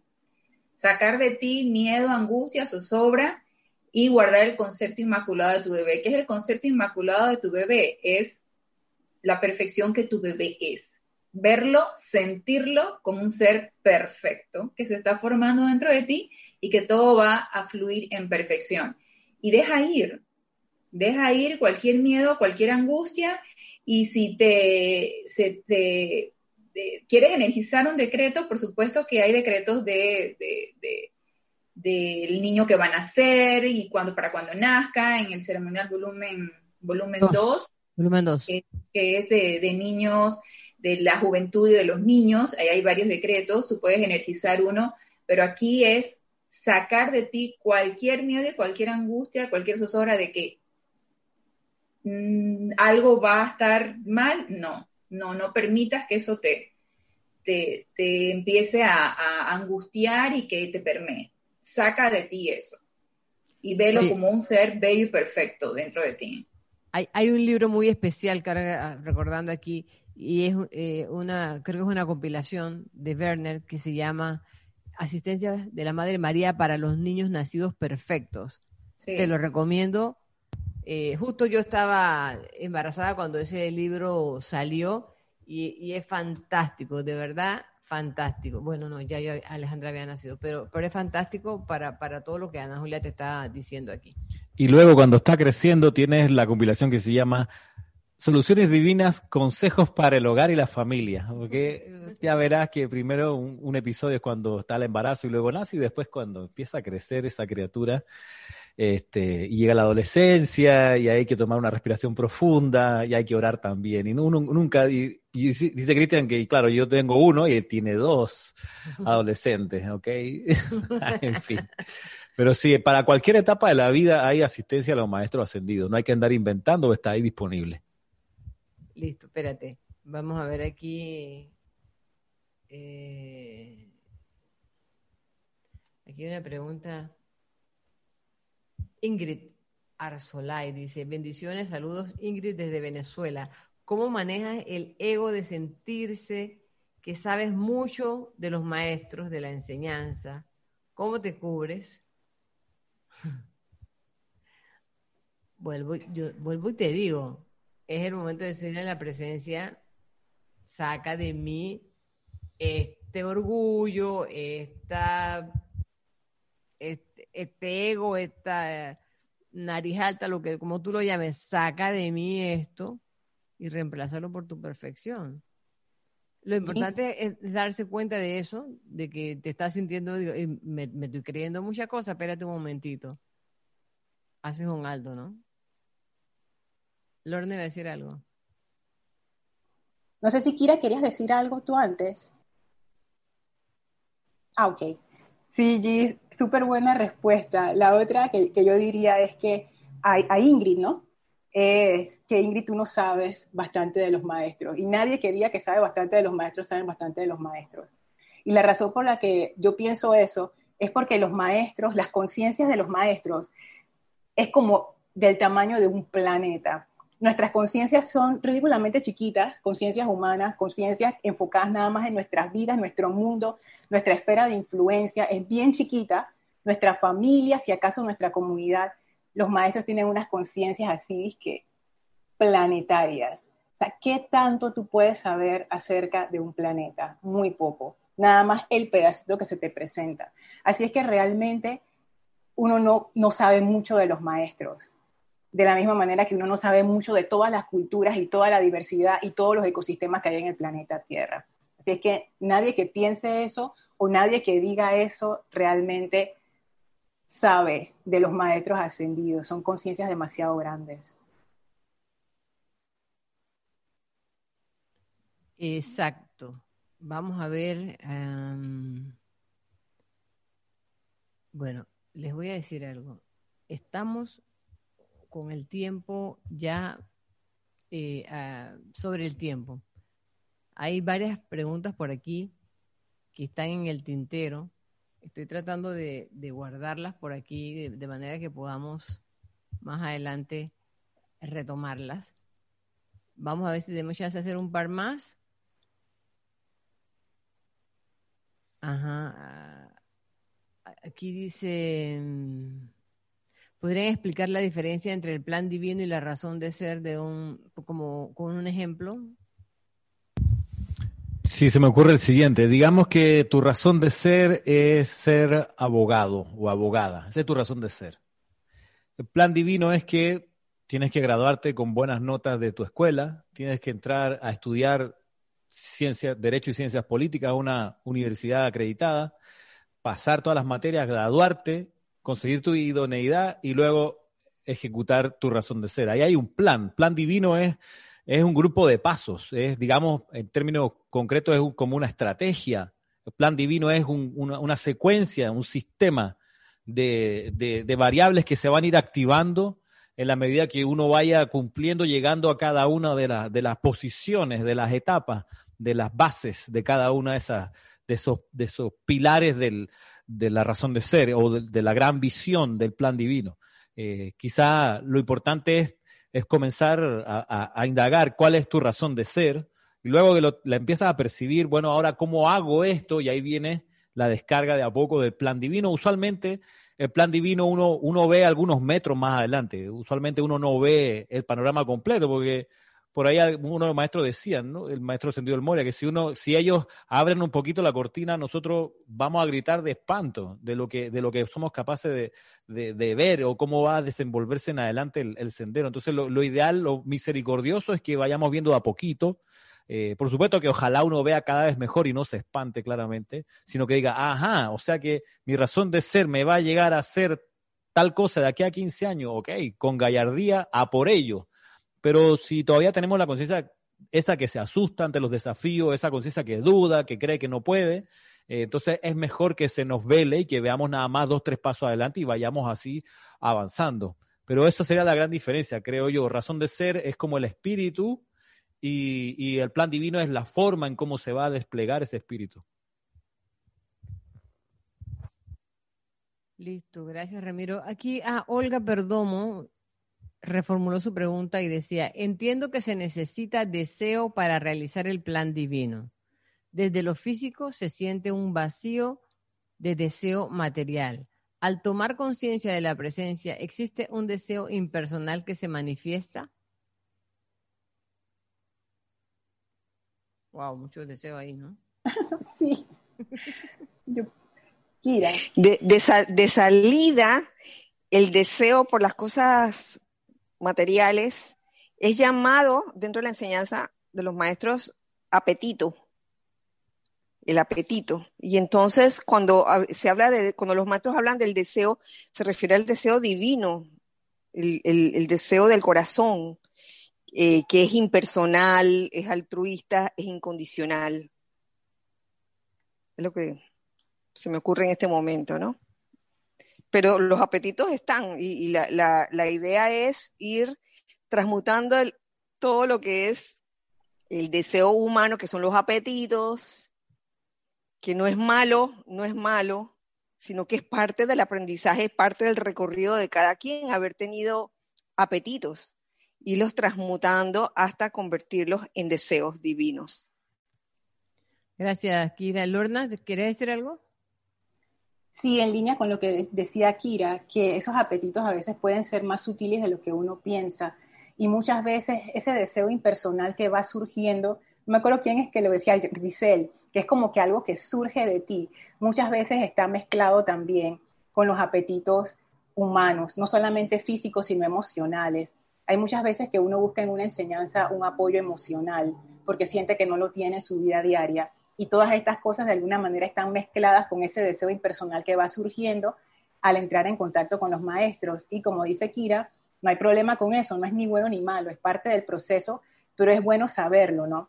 Como que los deseos de la personalidad, los apetitos de la personalidad van a estar entremezclados con esos apetitos, perdón, con esos deseos de, de tu ser y que eso es parte de un proceso.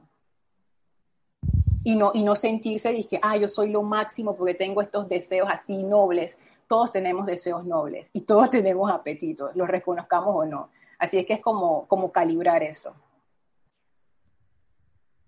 Sí, yo nada más quisiera agregar que lo conversábamos con Giselle mm, meses atrás con, estudiantes que estuvieron con nosotros en el taller de invocaciones, adoraciones y decretos que, son de España.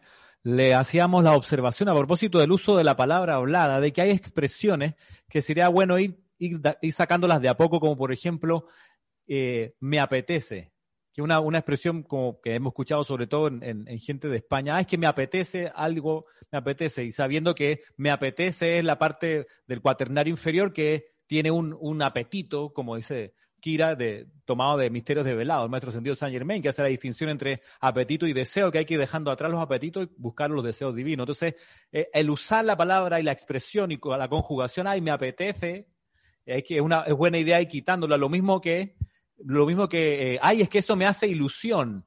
Ay, es que me ilusiona mucho. Y hablábamos que esa expresión, esa forma de hablar también va en línea contraria con buscar la, iluminación de la verdad, que cuando aparece la verdad desaparece la ilusión. Entonces, en vez de decir, ay, es que eso me ilusiona, eh, más bien decir, ay, es que eso me entusiasma, que es distinto. Pero sabes que más que, más que la palabra misma, es lo que para la persona significa, porque uno puede decir que deseo una bicicleta, deseo una bicicleta, y, igual es un apetito. a lo mejor quieras que la necesita mucho. Entonces esas son cosas diferentes, Kira. Una experiencia religiosa, pues. Exactamente. Ya, oye. Miren, hay aquí una pregunta más.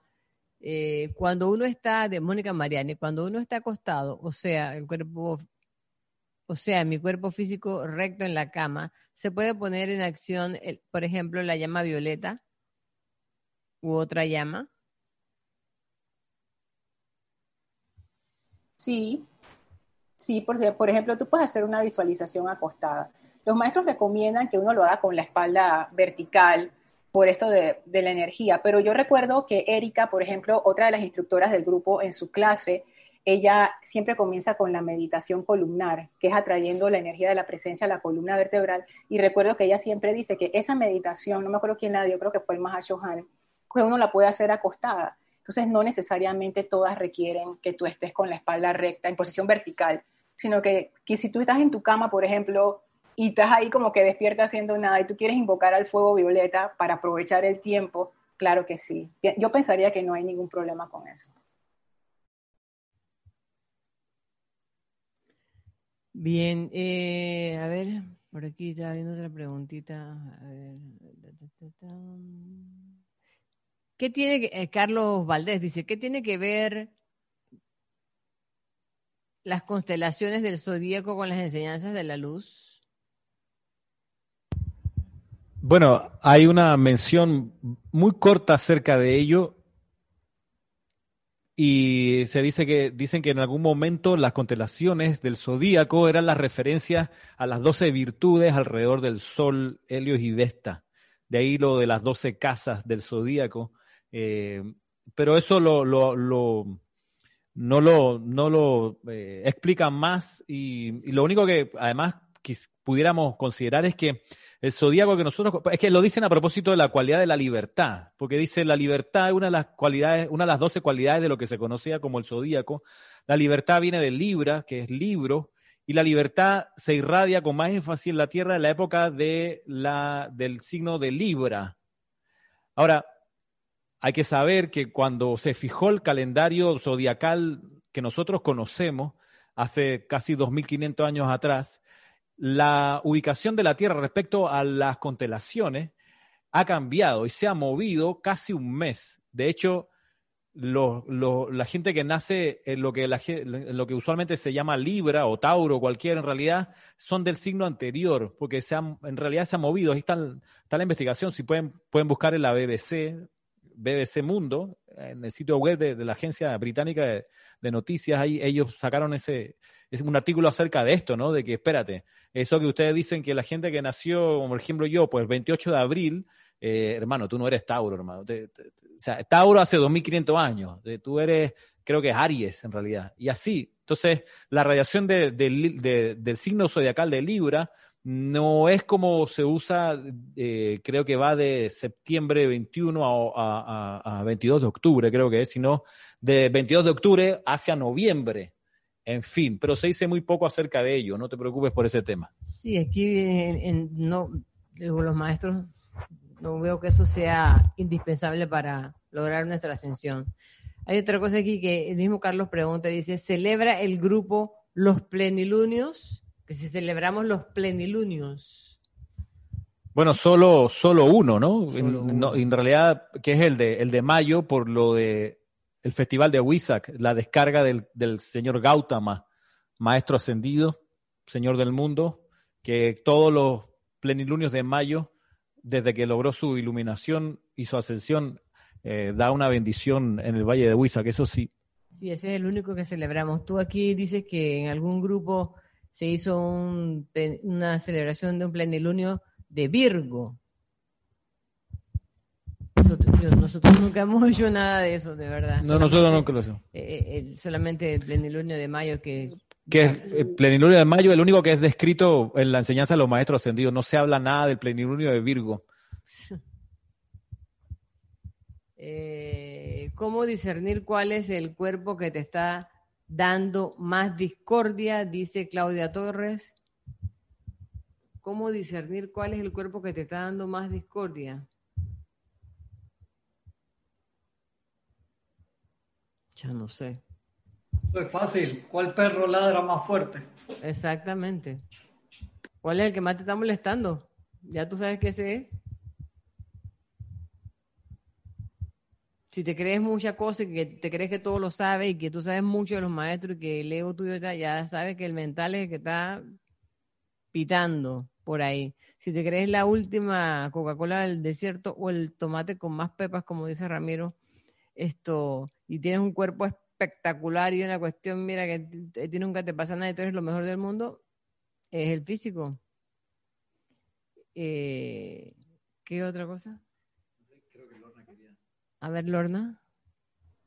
No, yo no iba a decir nada, pero sí estaba pensando con tu ejemplo de si son las memorias, si uno vive en el pasado, es el etérico, si uno está todo descontrolado emocionalmente, es el emocional. Sí, pero si te la pasas todo el tiempo llorando, ¿ah? te la pasas todo, te da ganas de llorar, todo es una, una, lamentadera. O rabietas, eso se da mucho en el género masculino, que a veces se quejan y que las mujeres lloronas, lloronas no sé qué, pero entonces el género masculino, por esa represión cultural, también es a punta de rabietas, que es el mismo descontrol, no es uno peor que el otro. Exactamente. Cascarrabia. Sí, exacto. Entonces, eh, realmente yo pensaría que en vez de ponerse uno como, o sea, es, es, útil hacer esa introspección, pero también es saber, creo que lo decía Kira Onere, que los cuerpos están integrados. Entonces, tratar a uno como que esté aparte del otro, o sea, ellos no están aislados.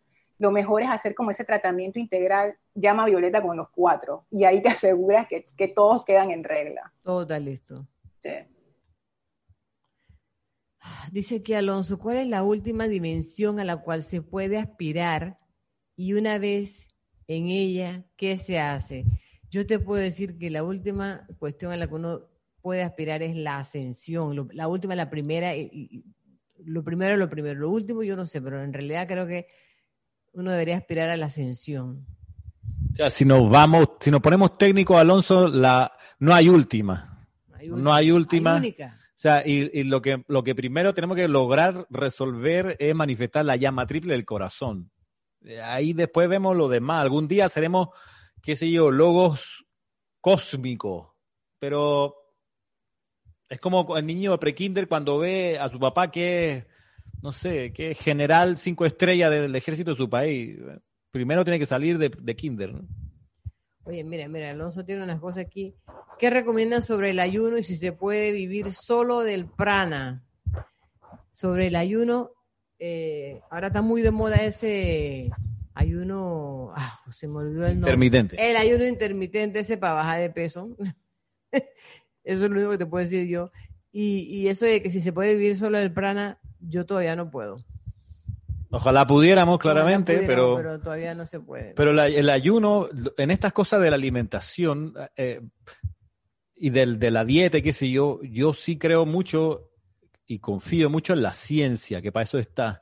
Y si uno quiere tener una, una, dieta sana y seguir los lineamientos de los maestros ascendidos que hablan de las siete sustancias a descartar, café fuerte, eh, narcóticos, legales o ilegales, carne, sal en exceso, azúcar en exceso, cigarrillo y tabaco y, alcohol. Si uno quiere descartar eso y lo quiere hacer bien, además de purificarse con el fuego violeta y pedirle a la presencia que le ordene el, el, ¿cómo se llama? la alimentación, también está la ciencia que ha desarrollado mucha investigación acerca de ello y no hay ningún problema de ir a un buen nutricionista que te diga, mira, en base a tu edad, a tu gasto calórico, a tu, qué sé yo, gusto y a lo que quieres lograr, te recomiendo 1, 2, 3, 4 en tal orden y ahí probablemente te van a sugerir lo del ayuno eh, intermitente, pero con orden. O sea, hay mucho relajo en, respecto de eso eh, hoy en día que, que, la gente ve un video en YouTube y ya hace, hace eh, ayuno. O sea, hay que ser serio y cuidar el templo. A propósito de ser guardián de, de mi hermano, uno debe cuidar el templo del Cristo interno donde está. Y hacerlo bien. Y para eso la ciencia ayuda mucho, yo creo. Eh, bueno, se nos quedan algunas preguntas aquí, no sé si ni, siquiera si tuve tiempo de agarrarlas todas, pero eh, como dijo Ramiro, la, pregunta que no fue contestada, pues mándenla por correo, que con mucho gusto, si la sabemos, pues le contestamos. Eh, tenemos tres horas en este momento de estar aquí. El tiempo pasa y uno no se da ni cuenta. Por mí seguimos, pero Ay, Rose, Rose está aquí que quiere decir algo. A ver. Bueno, solamente agradecer al grupo. Realmente hace nueve años que estoy con el grupo de Serapis Bay recibiendo unos mensajes hermosos por correo electrónico y a raíz de que me escribieron para participar en el curso de los decretos, invocaciones, es que estoy con ustedes, ¿no? Y el curso de la meditación. Pero oh, con Ramiro y con Kira también lo comentaba, que me gustaría contar con los textos que ustedes mencionan y en las muchas respuestas que han estado dando, siempre mencionan, ¿no? El libro tal, el otro libro. Y sabemos que en esta situación ahora por la que vive el planeta, inclusive en mi país, Bolivia, no tenemos la posibilidad de que estén ingresando los vuelos eh, para mandar los libros, ¿no? A través de, uh, un encargo en avión. Entonces, no sé si han visto la posibilidad de, de, poder compartir los libros a través de otro medio, ¿no? No sé, virtuales. Igual podríamos hacer los pagos.